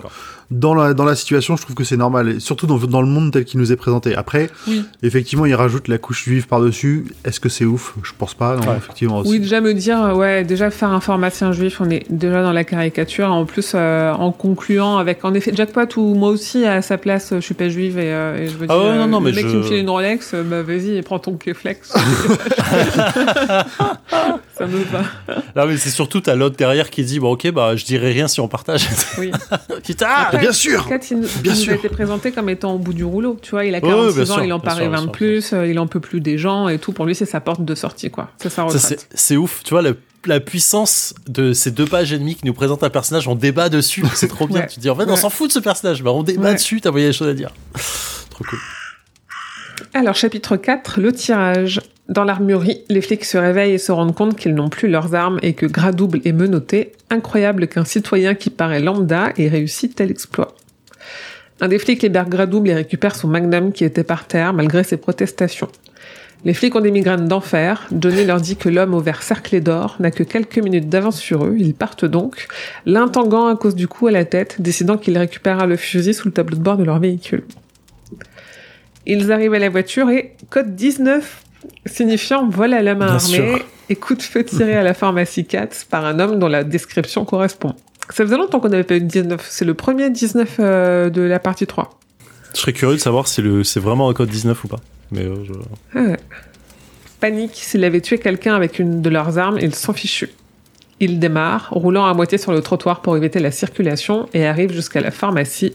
Libérant l'arme de sous le tableau de bord, ils espèrent qu'il est encore là. Avertissement du narrateur, ils n'ont pas compris qu'il faut foutre la paix à un pistolero.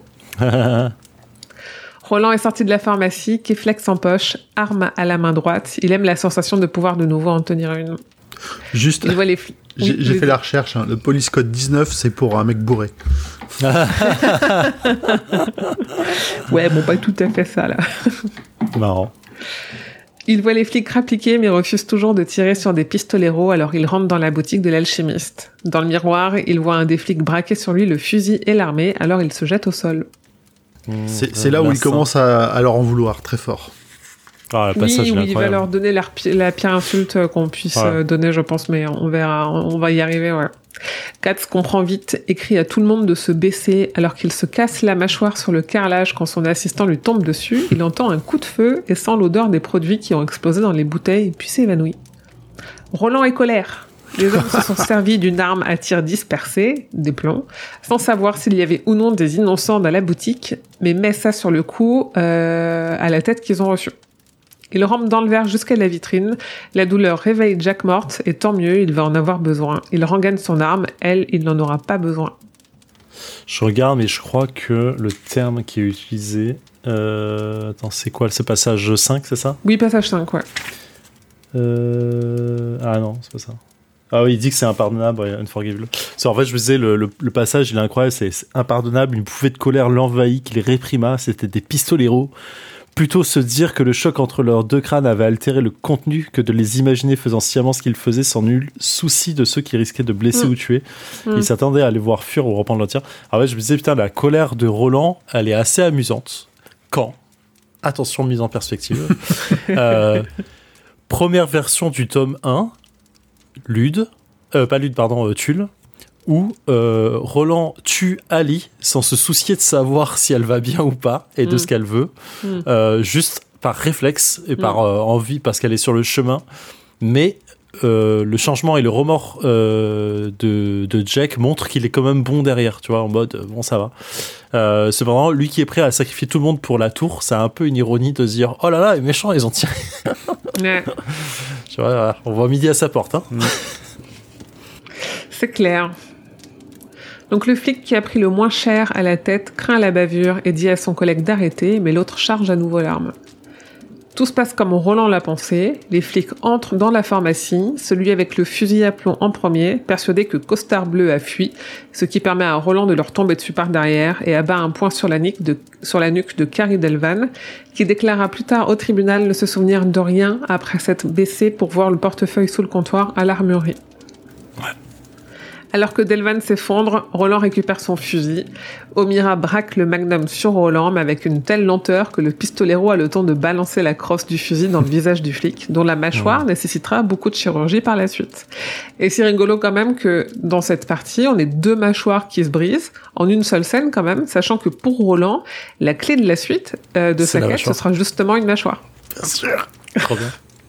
Et c'est marrant que King prenne le temps de donner le, le futur, tu sais, de, au Oui. procès, machin, euh, dira ça et machin, euh, aura un truc. C'est trop marrant parce que ça, ça implique. euh, Enfin, en, en quelques secondes, tu vois complètement le. le- ça pose l'histoire, quoi. C'est toujours Ouais, fort. C'est ouais. très fort. Moi, je vois, tr- je vois le Doom Doom de New York Unité Spéciale. Groland décharge l'arme, lâchant « Tu as oublié le visage de ton De ton- père » à l'inconscient, sort et se met au volant de la voiture des flics. Et moi, je me dis, cette phrase, c'est probablement une des insultes les plus polies et à la fois les plus violentes qu'on puisse dire à quelqu'un. Même sans le contexte, je pense que demain, Bien sûr. quelqu'un qui, qui te déçoit, qui t'embrouille et qui sait qu'il t'a déçu, tu lui dis calmement, tu as oublié le visage de ton père, la personne n'est pas bien, quoi. C'est moi, je, moi, euh, je pense que bien. si j'ai pas la rêve, tu me dis ça, je me dis, euh... Oh, j'ai été insulté. oui, j'ai clairement été insulté et salement, quoi. mais c'est fou parce que tu cites la fin de la phrase, mais le début est fort. Il dit. Tu es un fou dangereux qui aurait sa place à l'ouest. Oh, mais oui. Et en fait, c'est vraiment, c'est, tu n'aurais pas réussi, toi, à l'épreuve. Tu serais, Oui. t'aurais été, t'aurais été à l'ouest. Et c'est fort. C'est vraiment du, t'es pas un pistolero. Ouais. C'est, fort, c'est génial. Et derrière, il dit, t'as oublié le visage de ton père. Et c'est en gros le, ah, le coup de semence supplémentaire. En mode, c'est, c'était vraiment qu'une merde. C'est trop bien. J'avais pas relevé ce truc de à l'ouest. Mmh. Faudra chercher euh, le tome où il y aura Callahan s'il se déplace pas tout le temps à l'ouest. Oh. Ce serait rigolo. Arrêtez, le pauvre Callahan, arrêtez, vraiment. Et Calan, où tu vas, c'est là-bas. Ah, c'est pas à l'ouest? Ah non, nous, on va à l'est, après tu vois. Tu vois. Tellement, tellement Ah non, mauvais. le pauvre, on, s- on- on se fera pardonner au moment où on a Ouais, il me fait mal au cœur. Ouais, mais- Beaucoup de choses à dire sur Calan. Incroyable. Ouais, de ouf. Donc Roland demande à Morte de le conduire dans le village et se place légèrement en retrait pour le laisser faire. Gyrophare et sirène hurlante, il intime à Morte de conduire vite. Ah, excuse-moi. Vas-y. Le psychopathe, quoi. gars, il dit Tu sais conduire, machin. Oui, ok. Écoute, le gars répond pas et il lui dit Écoute, je suis trop pressé pour répéter. Donc, si tu réponds pas à ma question ou l'une de celles qui vont suivre, je vais te coller un, je te colle un pouce dans l'œil droit. J'appuie tant que c'est possible et je te l'arrache du crâne et je m'essuie les doigts sur la banquette. Vraiment le petit détail de je m'essuierai les doigts. Euh, je pense pouvoir me débrouiller avec seul ton œil gauche. après tout, ce n'est pas comme si c'était le mien. Putain, mais la violence Ouais. La violence Et tu sais, et en plus, après, il approche son œil en mode Regarde, il est là, ah, il arrive c'est incroyable. Vraiment, tu sens que le mec, il a plus aucune pitié et que c'est un- c'est presque un psychopathe lui-même. Non, il en avait déjà plus pour. euh, Enfin, vu il sait tout ce qu'a fait Jack Mort, euh, Oui. il, il a pas, il a aucun, enfin, il a aucun remords et on comprend, on commence à déjà à comprendre qu'il va mal finir. Oui. Roland, En fait, il n'a pas peur d'être violent et cruel envers les personnes qui ne méritent pas, euh, qui ne Oui, méritent pas. complètement. quoi. Enfin, Mais en fait, c'est euh, marrant parce que du coup, le ce passage de calme euh, où il parle, il dit écoute, je vais faire ça en fait, et ça va mal se passer et ainsi de suite. C'est un peu comme quand il parlait à, à Data en essayant de, de parler à Odetta Mm. en disant je vais la baïonner, Mm. ça va mal se passer, mais Mm. je vais le faire. Mm. Et c'est c'est ce calme en fait, euh, pour moi, c'est vraiment- enfin c'est un- incroyable comme personnage. Tu sais qu'il bluffe pas en plus. Ouais, tu sais qu'il ouais. est très sérieux. Alors que le temps passe du côté d'Eddie, ils sont coincés dans les bouchons qui mènent à Greenwich et se garent sur le côté. Le pistolero demande à être emmené là où il a poussé une jeune femme noire sous un train il y a quelques années.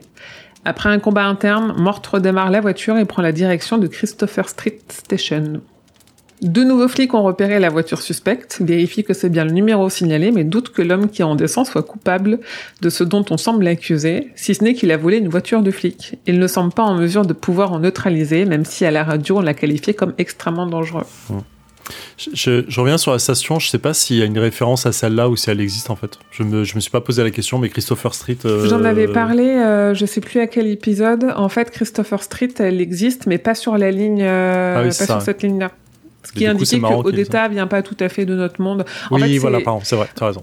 Il y a plein de à New York, Comme il y a plein de petites erreurs inversé, de euh, King. hmm. C'est ça. Il y a plein de petites erreurs de King qui sont des erreurs où on- les fans se disent que euh, euh, euh, elles ont été laissées là parce que bah du coup c'est des, vers- des versions alternatives de notre New York à nous.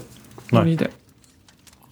Ils sortent leurs armes et décident d'aller le stopper avant qu'il n'arrive au métro. Ce sont des adversaires plus sérieux que les deux précédents. Roland l'aurait vu tout de suite. Roland est mis en joue, le flic crie de s'arrêter et alors qu'il se met à sprinter, le corps de Jack Mort se prend une balle.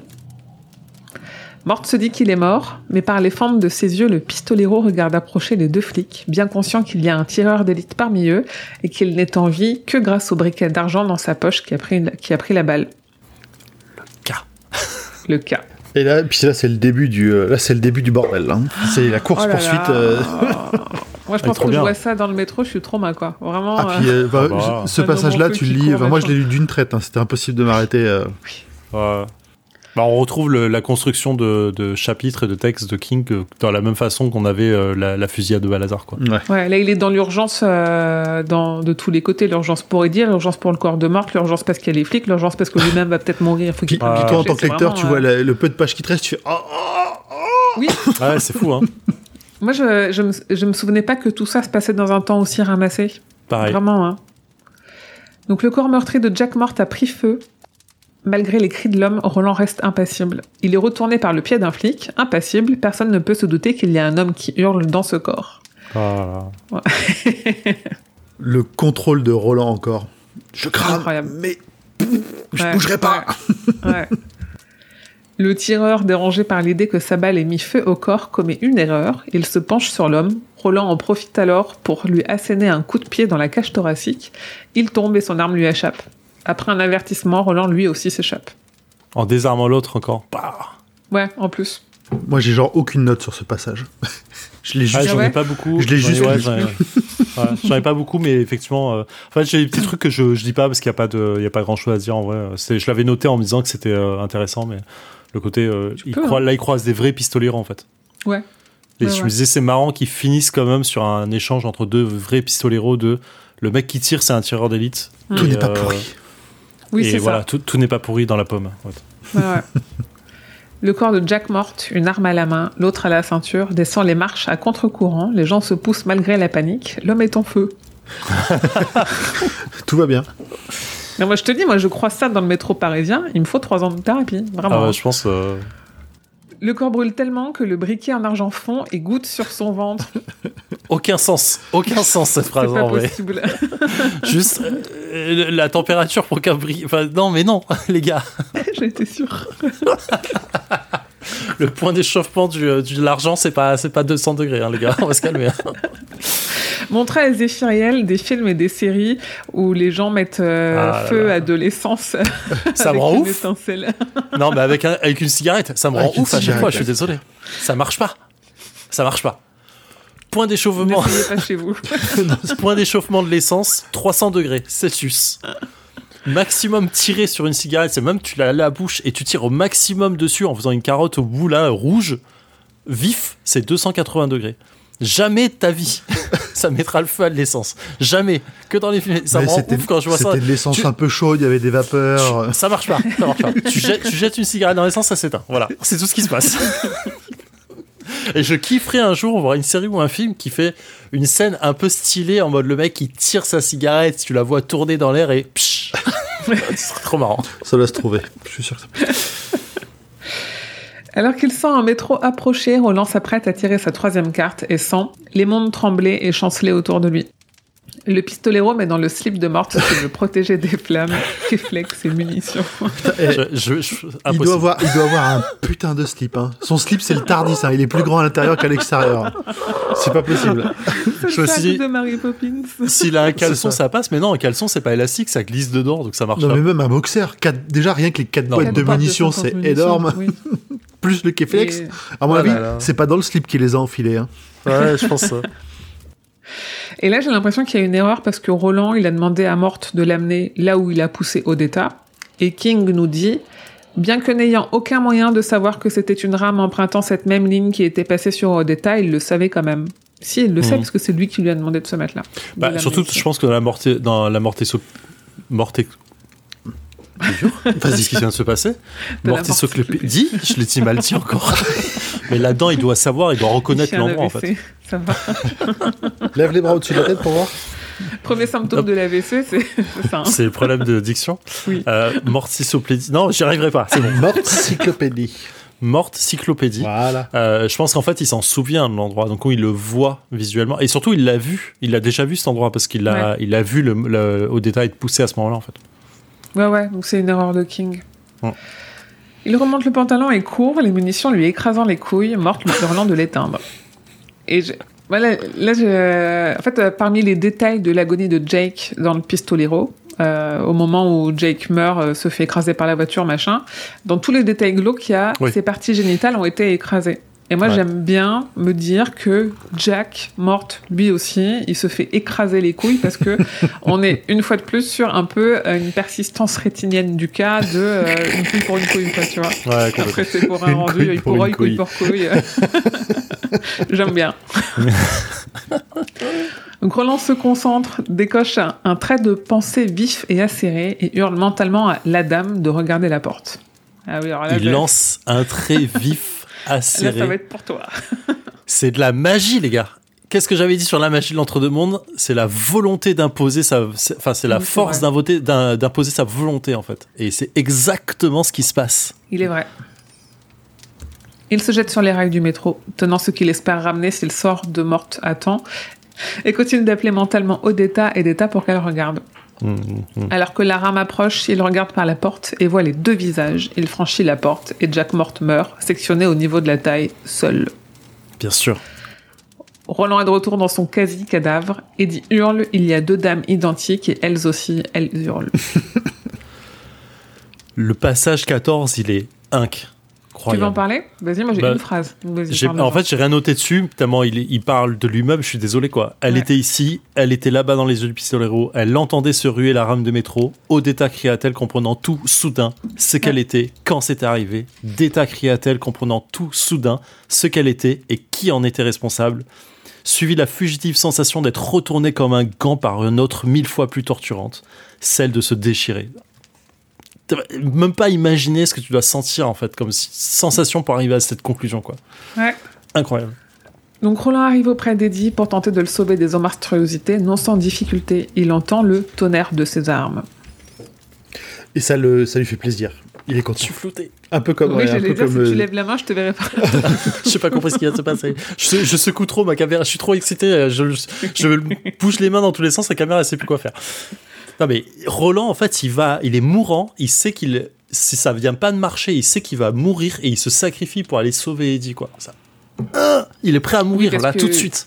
Parce que Eddie est aussi utile à sa tour que lui-même, quoi. Donc, euh, Ouais. En plus de, en effet, il y a quand même, euh, je suis dur envers Roland, mais il y a quand même aussi cette loyauté et ce, euh, je peux pas le laisser parce que je l'aime, quoi. Bien sûr. Deta et Odetta se font face, chacune essayant d'étrangler l'autre. On comprend alors les motivations de Deta, qui et, et là c'est assez touchant parce que ce- c'est un truc que King fait beaucoup où il nous met dans la tête des méchants et on se dit ah ouais mais évidemment qu'il est méchant vu tout ce qui vu tout ce qu'il en a bavé tu vois et ce truc de euh, en gros c'est euh, l'injustice et le racisme quoi. Motivée par le besoin de sauver Roland et surtout Eddie, Odetta lâche la gorge de Deta et alors qu'elle est elle-même toujours étranglée, étreint sa jumelle sorcière et lui dit à l'oreille qu'elle l'aime. C'est beau. Sorci euh, harpie. L'oreille Ah, de la harpie. Ok. Attention. Euh, pas je so- il y a t'aime. pas de notion de sorcière, ça, ça m'étonne que je l'ai sorti de nulle part. Euh, c'est- ça a été dit avant, mais c'est juste que là, elle ne peut, elle ne peut que chuchoter à l'oreille de la harpie. Je t'aime. Ok. Un moment, les doigts continuèrent de serrer, puis ils se relâchèrent, disparus. On se rend compte effectivement que Deta n'avait juste besoin d'être qu'aimée pour ce qu'elle était et d'accepter, qu'on l'accepte comme elle était en fait. C'est juste ça. C'est ça qui est beau. Elle a besoin juste de ça. Accepter les gens pour qui ils sont, c'est beau. C'est fou la quantité d'amour dans ce tome parce que euh, c'est l'histoire entre euh, Eddie et Henri, qui du coup est l'histoire aussi entre Eddie et Roland. C'est l'histoire entre Eddie et Odetta, euh, quoi que j'en dise sur euh, ouais. la vitesse à laquelle ça va et tout. Ça, ok, Mm, ça reste mm, de l'amour au moins à un moment donné. C'est aussi l'amour d'État pour elle-même, de d'Odetta pour elle-même. Enfin, c'est. Bien sûr. Ça, pour moi, ce qu'il y a dans pas mal dans ce, dans ce tome-là, c'est euh, ils apprennent l'amour pour eux, bah, vraiment pour eux-mêmes. Ouais. Mm, Apprendre à s'aimer, c'est important. La suite, soi. salope, lui gueula Deta en parlant en haut d'État, c'est Ouais. génial. Ouais. À ce surpris que c'était toujours sa voix, elle et Deta avaient fusionné, elle était une, elles avaient été deux. Le pistolero, venait d'extraire d'elle une troisième, troisième carte. Mind-toi où ils vont se retrouver dans les ventes de ces bestioles. Mm. La troisième carte. Mm. Voilà. Et c'est ça, parce que juste avant, alors que les doigts autour de sa gorge disparaissent, puis l'impression encore d'être retournée comme un gant, et celle d'être entière pour la première fois depuis l'accident de la brique. Depuis, depuis qu'elle a 5 ans, elle, a- elle avait jamais eu l'impression d'être entière. Quoi. Incroyable. En effet, euh, faut se manier machin, pas le temps de changer les armes de Roland avec des munitions sûres, elle les gaine et tire. Et chaque coup fait mouche. Et chaque coup tire et fait mouche. Je suis persuadé. Attends, je- la caméra me floute tellement. je suis persuadé que même si les, les balles avaient été euh, vides, mouillées ou tout ce que tu veux, la volonté de d'autres d'état d'état à ce moment-là est tellement forte qu'elle modifie le temps, la poudre, tout ce que tu veux pour que ça tire. Alors je suis non. persuadé. Alors Si. non. Parce qu'il y a une phrase qui le dit le contraire. C'est vrai. En, en gros, c'est si le percuteur d'un des revolvers finit par tomber sur une balle défectueuse, le coup suivant réduisit une quatrième horreur en bouillie. Donc en gros, elle, est, elle a respecté un peu la parité, de, la, la probabilité des balles que Roland avait expliqué dans, le, dans les chapitres Oui, mais ça n'arrive pas. Si, si. Attends. Elle dit si le coup suivant. Oui. Si le, non, si aucun. percuteur, le coup suivant abat quand même une quatrième monstrueuse. Ouais. Ah oui, monstrueuse. d'accord, ok. C'est si oui, dans pardon, le sens j'avais mal saisi. malgré, coup. euh, Ouais, ouais. Quoi qu'il arrive, elle continue à tirer, ça marche. C'est ça. Donc en effet, elle dégomme les monstruosités qui étaient sur le point de tuer euh, les deux garçons. Roland la regarde, je cite, une beauté à couper le souffle dans une rage à vous glacer les sangs. les créatures sont intelligentes et battent en retraite, alors que quatre d'entre elles ont en effet été réduites en bouillie. C'est La femme s'approche d'Eddie, qui ne peut plus respirer, avec le couteau de Roland, et avant de s'évanouir, le pistolero lui demande qui elle est. Elle lui répond qu'elle est trois. On revient à trois, hein, quand même, femme. Celle que j'étais, celle qui existait en moi sans en avoir le droit, et celle que tu as sauvée. Donc là, on, pourra débattre autant qu'on veut sur le fait que euh, n'y a pas tout à fait trois cartes qui ont été tirées. En même temps, il y a quand même euh, peut-être un peu trois il y a quand même trois pistoleros. Elle, elle est elle-même trois personnes, euh, une troisième personne à la fois. Ouais, ouais, ouais, ouais. Si, si, quand même. Oui, oui, moi je, moi, je me dis, je, je, je suis pas du tout euh, fixée sur euh, mon idée de Ouais, euh, qui a la troisième carte, tu vois. Je, est suis persuadé qu'à comment il parle de, de quatrième carte avec Jack. euh, Ouais, ouais, ouais, on retrouvera On ça. Le, le temps me donnera peut-être tort. Donc elle l'embrasse et Roland blackout pour ce qui s'annonce être un long temps. Bien sûr. Deux choses. Mhm. Un, est-ce à dire qu'il faut trois femmes pour faire un pistolero? J'ai pas trop kiffé quand j'ai eu cette réflexion, mais Dites donc, monsieur.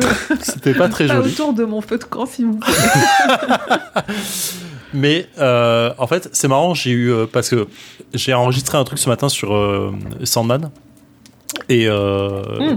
où on parle de Sandman. Oui, justement. allez écouter Grain de Sable, qui est un HS de chez Comics Outcast, où Zéphiriel et j'ai oublié Jean. son nom. Jean. Jean parle euh, du comics euh, Sandman.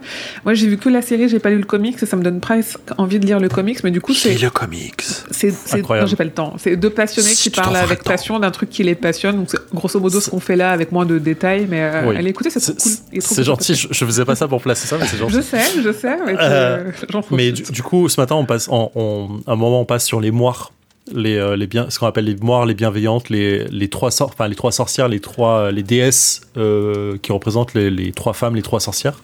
Oui. Qui font, qui ne sont qu'une en fait. Et euh, du coup, ça ça me fait vraiment penser à ça quand je vois Deta, euh, Deta, Odeta et Susanna, Ah. qui sont euh, trois, mais qui sont qu'une. Il n'y a, y a pas de relation entre les deux. J'ai aucune chose que ça me fait penser à ça. Hmm. Et il n'y a pas de notion de magie ou de, de passé, présent, futur, machin. Bien qu'on pourrait penser que ce soit Odetta et le passé, parce que c'est quand elle a pris la brique, ça a été jeune. Euh, Deta est venu derrière et c'est la majorité de sa vie. Et Susanna va finir sa vie. Mais euh, c'est vraiment euh, que, euh, Hmm. Que lancé comme ça. Quoi. Mais je trouvais ça intéressant en fait comme, euh, comme Bon. euh, du, du coup, maintenant, j'imagine les trois vieilles, euh, Odetta, euh, enfin Susanna maintenant, sous la forme des trois vieilles Oui. qu'il y a dans Hercule qui se partagent un œil. Ah. C'est vrai. Mais elles, ont, que elles le- ont multiples, enfin, multiples euh, visages, multiples apparences, et ainsi de suite. Quoi. Mais- C'est marrant que le 4 ait fait enregistrer les deux podcasts le même jour. N'est-ce pas? Et ça, c'est- je crois au signe. Voilà. c'est pas un hasard. Ce matin, j'ai fini d'enregistrer, je suis en mode putain, en plus, ce soir, j'enregistre la 19e planète, je suis trop content. Allez, et si, si on veut pousser un peu ça, plus loin, on parle des moires dans, euh, dans Insomnie, justement, qui est très lié à la tour, la tour sombre, vu qu'on a Ah Cloto, ouais De Lachésis ouf. et puis Atropos, qui sont les noms des trois Ah. moires euh, en grec. Ah, carrément, T'as lu Insomnie, Zef pas encore. En fait, je sais pas ce que j'attends parce que Non, je suis en train de m'ennuyer sur Oli et du coup, du coup je devrais. Ah ouais, non, mais passer- abandonne Oli, quoi. Bon, tu laisse tomber, Oli, laisse tomber, laisse tomber. Ah, j'ai envie de finir, j'ai envie de finir. Moi, j'ai pas, je me suis pas ennuyé sur Oli, j'ai bien aimé. Moi aussi, j'ai Même si tu sais où ça va, euh, une fois que t'as compris où ça va, tu, tu, tu, tu regardes où, comment il y va. Ouais, euh, bon, on ne va pas pour débattre de ça. Ouais, il y aura. Oui, non, oui. Trucs, On a envie, on a envie. Concentration, concentration. Non, parce que, disons-le, Oli, c'est un personnage qu'on retrouve là pour la cinquième fois. Il y a peut-être, moi, je- ce que je voudrais creuser, c'est il y a peut-être aussi un effet de, nous, on a vu ce personnage-là grandir, et les autres personnages, genre Barbara et Jérôme, qu'on retrouve aussi, c'est des personnages qu'on a vu grandir, avec Mm, ouais. la trilogie Mister Mercedes notamment. Et du coup, je, je me demande toujours, quand tu lis Oli sans avoir lu le reste avant, que- Il y a peut-être pas le même attachement au personnage qui est pas ouais. très attachant. Elle est pas Mm. très attachante, Oli. Moi, Ouais. j'ai mis beaucoup de temps à l'aimer. Ouais, Et, euh, et, en effet, euh, ça change aussi ton expérience. complètement. Bah, Voilà, moi, je l'ai bref. découvert que dans le Si ça saigne et, euh, et du coup, bah là, je Ouais, pas donc c'était pareil. attaché Et puis en plus, si, lu- si ça t'aide, t'avais pas lu l'Out- l'Outsider avant. Non. Donc Ouais. vraiment, t'es, t'étais perdu là. Je suis pas perdu parce qu'il y a une Oui. encyclopédie euh, à qui je peux poser des questions. Encyclopédie, comment on, dit, on dirait ça L'hémiclopédie. L'Hémiclopédie. C'est vrai. Alors, on arrive au brassage final, dont l'image d'intro est la mâchoire, La mâchoire, bien sûr. évidemment. On comprend qu'on a fait un bond en avant, Roland concentré sur un daim qui ne pense pas à la tour, mais juste à la viande. Roland va mieux. On Mhm. apprend que les six jours qui ont suivi la création de la femme, qui n'a pas encore de prénom à ce stade, Roland a évidemment déliré et ils ont continué à ne manger que des homards. Ils ont ensuite pu commencer l'ascension des collines, Eddie ne se plaignant jamais d'être exténué, mais ils ont une bonne réserve de chair de homard et réussissent désormais à ajouter des plantes à leur régime, Roland réussissant à se tirer de sa fièvre pour leur indiquer de ne pas cueillir d'herbe du diable. Le, la fin du passage 1, et, enfin, deux choses intéressantes sur le passage 1, c'est j'adore lire ce genre de passage après toute la scène Mm. d'action qu'il y a eu, de passage sur la plage très long, de c'est long, c'est chiant, machin et tout. C'est moi, c'est une Ouais. scène qui me rassure sur le fait que on, tout de suite on me dit que Roland va mieux. Il y a une scène, il y a une forme de ré- de scène réconfortante qui Mm. arrive en tant que lecteur, c'est agréable. Un petit côté Moi, ça retour me au soulage. calme, euh, Ouais, retour à la maison. euh, Et, et sur- surtout, t'as as quand même le côté où même Roland, il pense, il, il a perdu confiance en lui, un- Ouais. même un instant, Ouais. tu vois. Ouais. Au moment où il est en train d'essayer de viser ce cerf, juste avant d'appuyer, il dit putain j'ai raté, je vais rater, euh, j'ai perdu Ah. toute ma... Enfin voilà, ce... Mm. entre la maladie et les doigts qui manquent, je suis dans la, je suis fini, je peux plus être un pistolero. Est Bon, mais il le défonce. hein, quand même. hein. Et, euh, et la fin de ce passage 1 est intéressant. Il ne vit pas la femme qui, debout derrière lui, le Oh. jaugeait du regard. Je, l'ai noté aussi et je sais, je comprends pas. Je comprends pas. En VO, c'est standing, donc c'est bien debout Ouais, ouais. aussi. Et euh, vraiment, la question se pose sur euh, qu'est-ce que ça veut dire d'être debout en fait. Alors, bon, pas Même grave. si le terme en, en VO, le terme, même si c'est le terme standing, ça peut être juste qui se tient derrière lui. C'est Ouais. pour ça aussi, même si ça fait, mais ça, ça embrouille et du coup à la traduction tu dis, c'est qui la femme derrière lui, qui est debout en plus, je comprends pas, non je sais pas, j'ai perdu un truc et puis en- n- aucune Ouais. ref à ça nulle part ailleurs. C'est vrai, c'est peut-être un trad. Est-ce que tu avais des trucs sur le point 2 Euh, oui, pardon. Hmm. euh, Non, non, je t'en prie. Alors, point 2, citation, ouvrez les guillemets. Puis sa fièvre étant peu à peu tombée, il avait entamé leur lente et pénible ascension dans les collines. Je redis ce que tu dis, je m'excuse, mais Non, non, t'inquiète. j'ai un point. Il y avait des moments où c'était la femme qui dit poussée dans le fauteuil, d'autres où c'était Roland, et le jeune homme, Eddie donc, la portait alors sur son dos, les bras lâchement noués autour de son cou. La plupart du temps, il était même impossible que quiconque occupât le fauteuil et leur progression s'en trouvait ralentie. Roland mesurait à quel point Eddie était exténué, la femme aussi, mais Eddie ne se plaignait jamais. J'aimerais qu'on prenne note, tous ensemble, de ce moment où Eddie a sauvé le cathète deux fois. Hmm. Une fois en faisant des allers-retours avec ce putain de fauteuil sur la plage pour sauver Roland. Et ici, parce qu'il a porté à bout de bras et à bout d'épaule tout le monde pour les sortir de la merde. Donc, Mais Les Eddie, prochaines fois. c'est le manutentionnaire, il dit. oui, bah les prochaines fois où on lui dira Eddie, t'es relou, tu fermes ta gueule, machin, et j'en sais que ça va arriver. J'aimerais qu'on se rappelle tous que sans eux, euh, sans Eddie, il ne serait pas là. Voilà. C'était mon audacieux personnage. Il est là dans les Non, mais moments qui comptent. C'est ouf, Mm, voilà, mm, mm. c'est tout. Une première introduction du nom de Susanna dans un dialogue où elle dit à Roland qu'elle va elle-même découper le daim, et on sent déjà l'alchimie entre ces trois-là. Ouais. Tout ce brassage est vraiment super agréable euh, en termes de ça. T'es es en bonheur. famille à la maison et on part pour l'aventure, quoi. Ouais. euh, Cette nuit-là, Roland rêve de la tour sombre. Et en fait, dans la description, on parle de spirale. Oh, la tête de Zéphiriel, mais je voudrais filmer.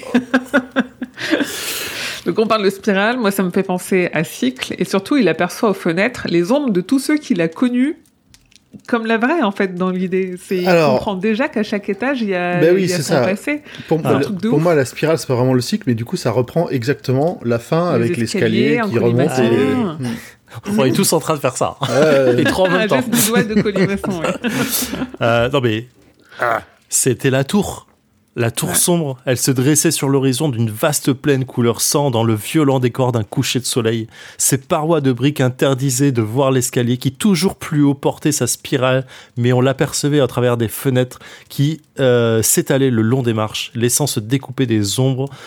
euh, les ombres de tous ceux qu'il avait connus toujours plus haut. Ces fantômes poursuivaient leur ascension et le vent lui apportait le son de leur voix qui l'appelait par son nom. Roland, viens. Roland, viens. Ah, frisson sa mère, frisson sa mère, là, tout de suite, là. Mm, mm, mm. Incroyable. Quand je l'ai lu, j'avais des frissons, quoi. Putain. C'est tout.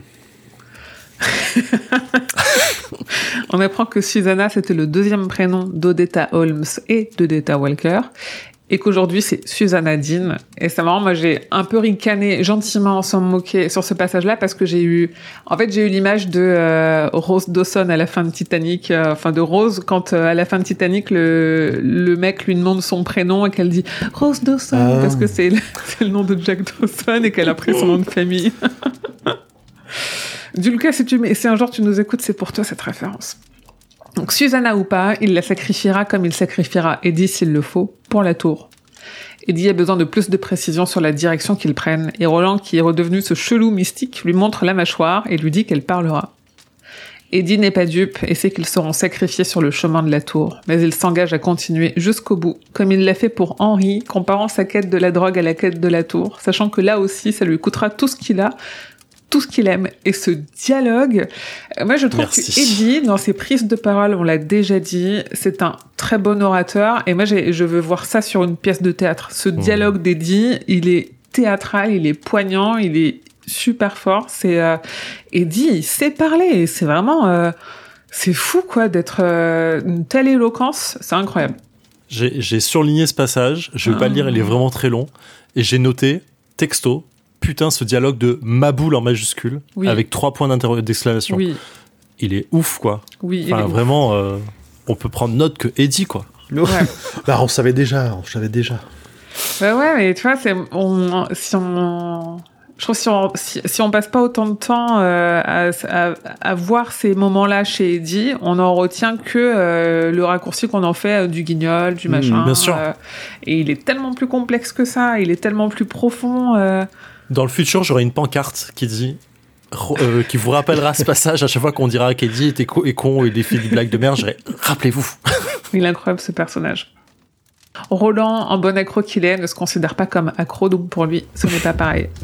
Et en fait, cet échange, il est vachement intéressant parce que Eddie demande pas euh, vas-tu nous tuer ou vas-tu nous laisser mourir, mais vas-tu nous faire tous tuer ou vas-tu la faire tuer, elle, euh, dans l'idée que moi je garde euh, en tête que Roland il a les cartes en main et que malgré le cas, il est quand même le maître du jeu et que Eddie ne peut lui que suivre. Contrairement à Roland qui potentiellement peut peut-être essayer de euh, placer les bonnes cartes à bon moment et donc faire tuer.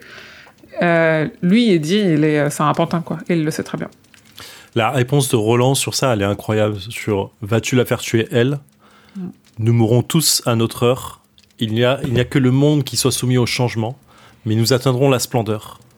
Ce n'est pas seulement un monde qui a à conquérir, Eddie. Je ne risquerai ni ta vie ni la sienne, et je n'aurais pas permis que l'enfant mourût s'il n'y avait eu que cela. C'est ouf. Et avant ça, t'as le côté de Eddie qui lui dit euh, Tu te dis que une, une des seules choses que mon frère m'a jamais apprises, il m'a appris que si l'on tuait ce qu'on aimait, on est damné.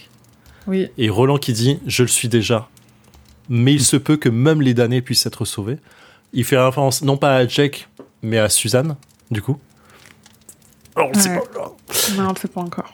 Et la fin, cette dernière phrase. Vas-y, pardon. Non, vas-y, vas-y, je t'en prie. Incroyable, incroyable. C'est de quoi donc Eddie lui demande de quoi il parle en parlant de l'enfant, il sait pas. Et de tout ce qui est, répondit le pistolero serein, on va y aller, Eddie, on va se battre, on va être blessé et à la fin nous serons debout. Il sait pas, mais c'est pas grave. Maintenant, le silence était celui d'Eddie qui ne trouvait plus rien à dire. Roland lui prit le bras en douceur. Même les damnés connaissent l'amour. Hmm. Putain, on dirait du Bram Stoker. Écoute, je suis en train de lire Dracula et c'est assez incroyable. Ouais, putain. C'est vraiment incroyable. Je- je- Ah, cette phrase est tellement cool.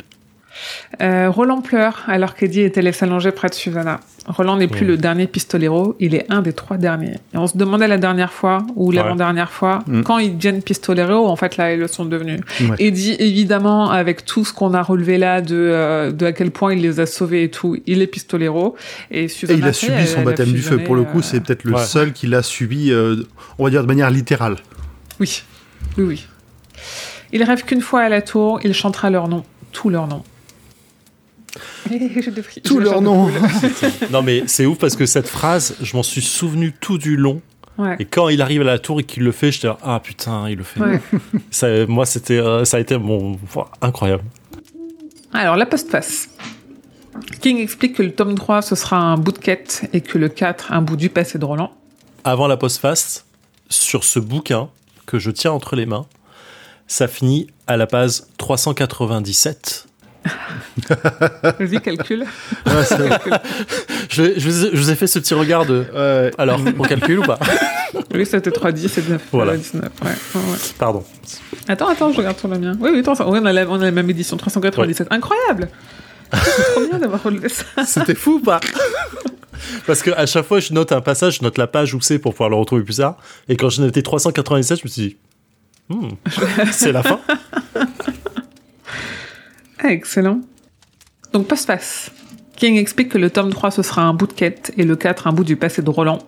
Il explique être surpris par le bon accueil du tome 1, qui ne ressemble à rien de ce qu'il fait. Il se dit hanté par le personnage de Roland. Et ça, il le disait en 86, et il l'est encore. Il le dit toujours ça, que euh, il a toujours la tour sombre en tête.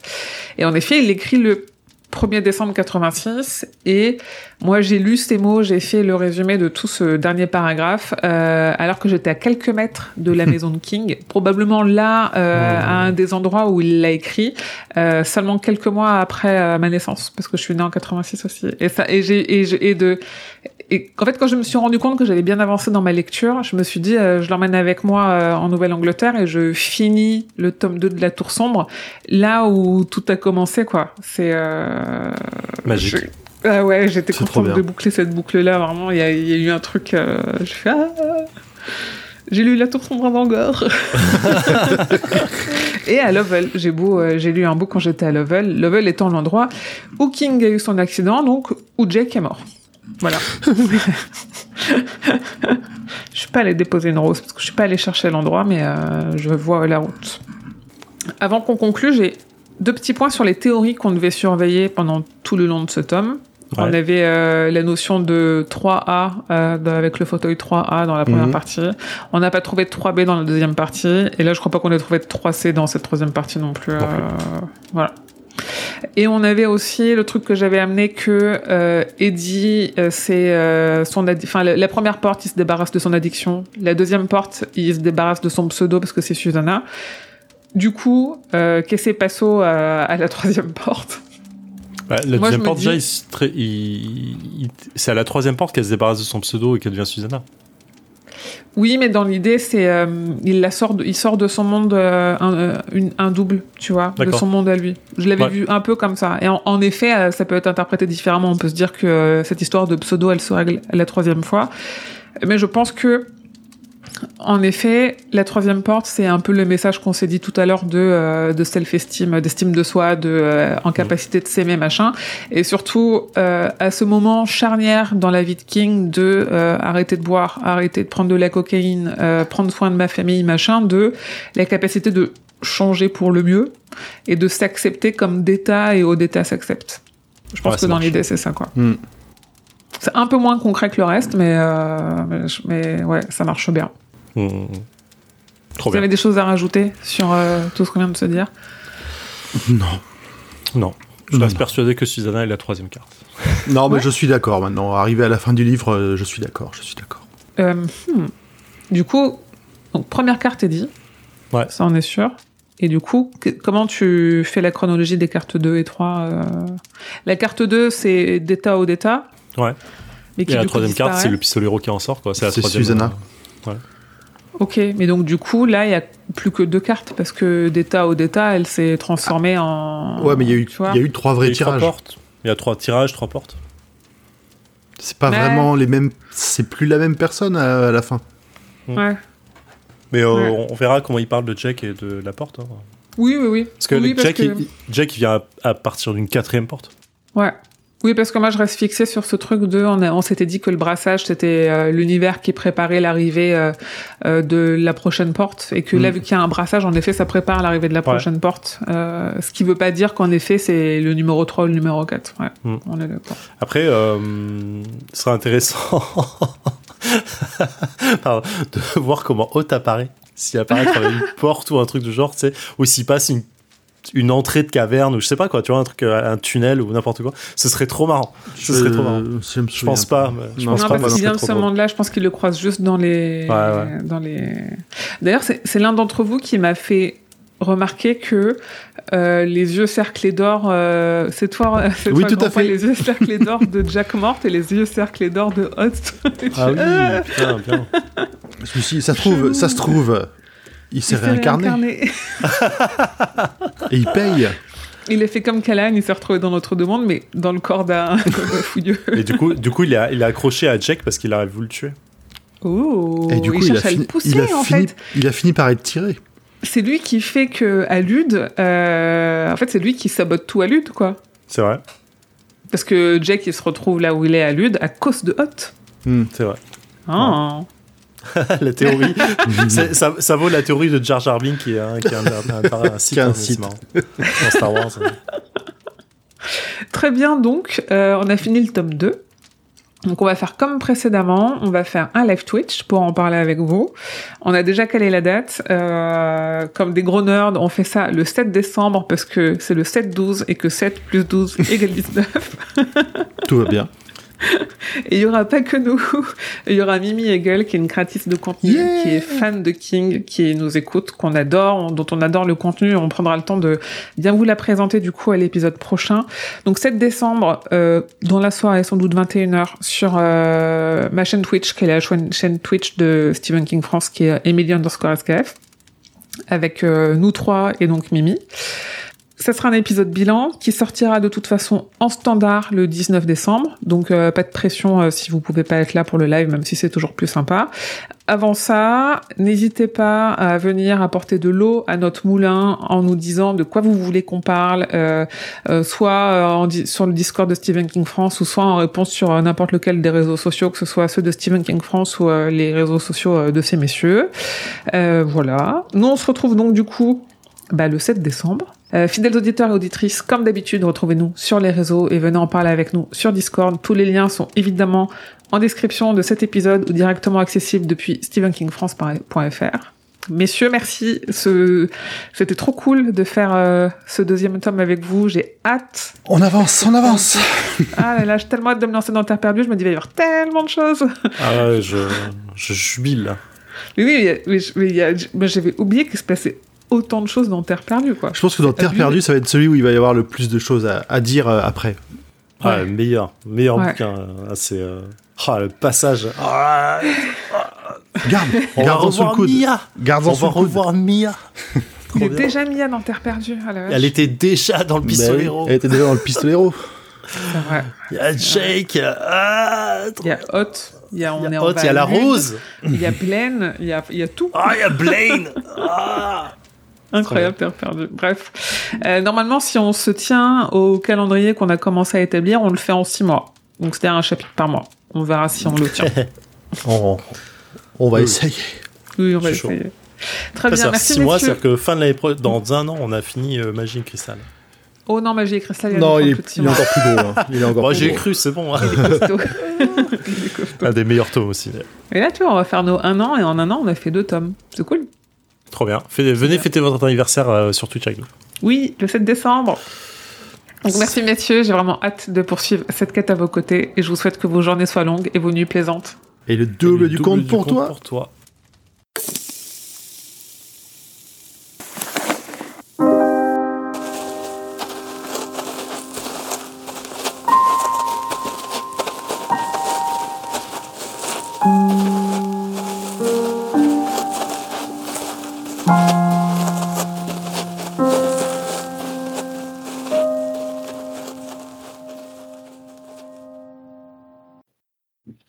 Bah, si c'est bon pour vous, c'est bon pour moi. Merde, je n'enregistre pas. Quoi C'est bon, j'enregistre. ouais, on clappe, on clappe sur le 3, Ah oui, pardon.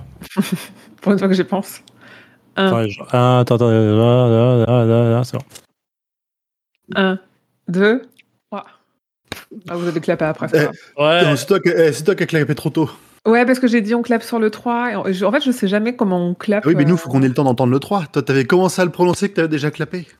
Oui, parce que c'est sur je le crois que j'ai 3 clapé dans avant toi. l'idée, euh, ouais, c'est juste pour me repérer à peu près. Après, j'arrive à caler avec. euh, Parce que Euh, j'ai un beau clap au moins. J'ai pas l'impression. Hmm. Ah, si, j'ai un beau clap. Et il est beau mon clap. Ah, mon clap, Ah. il est beau.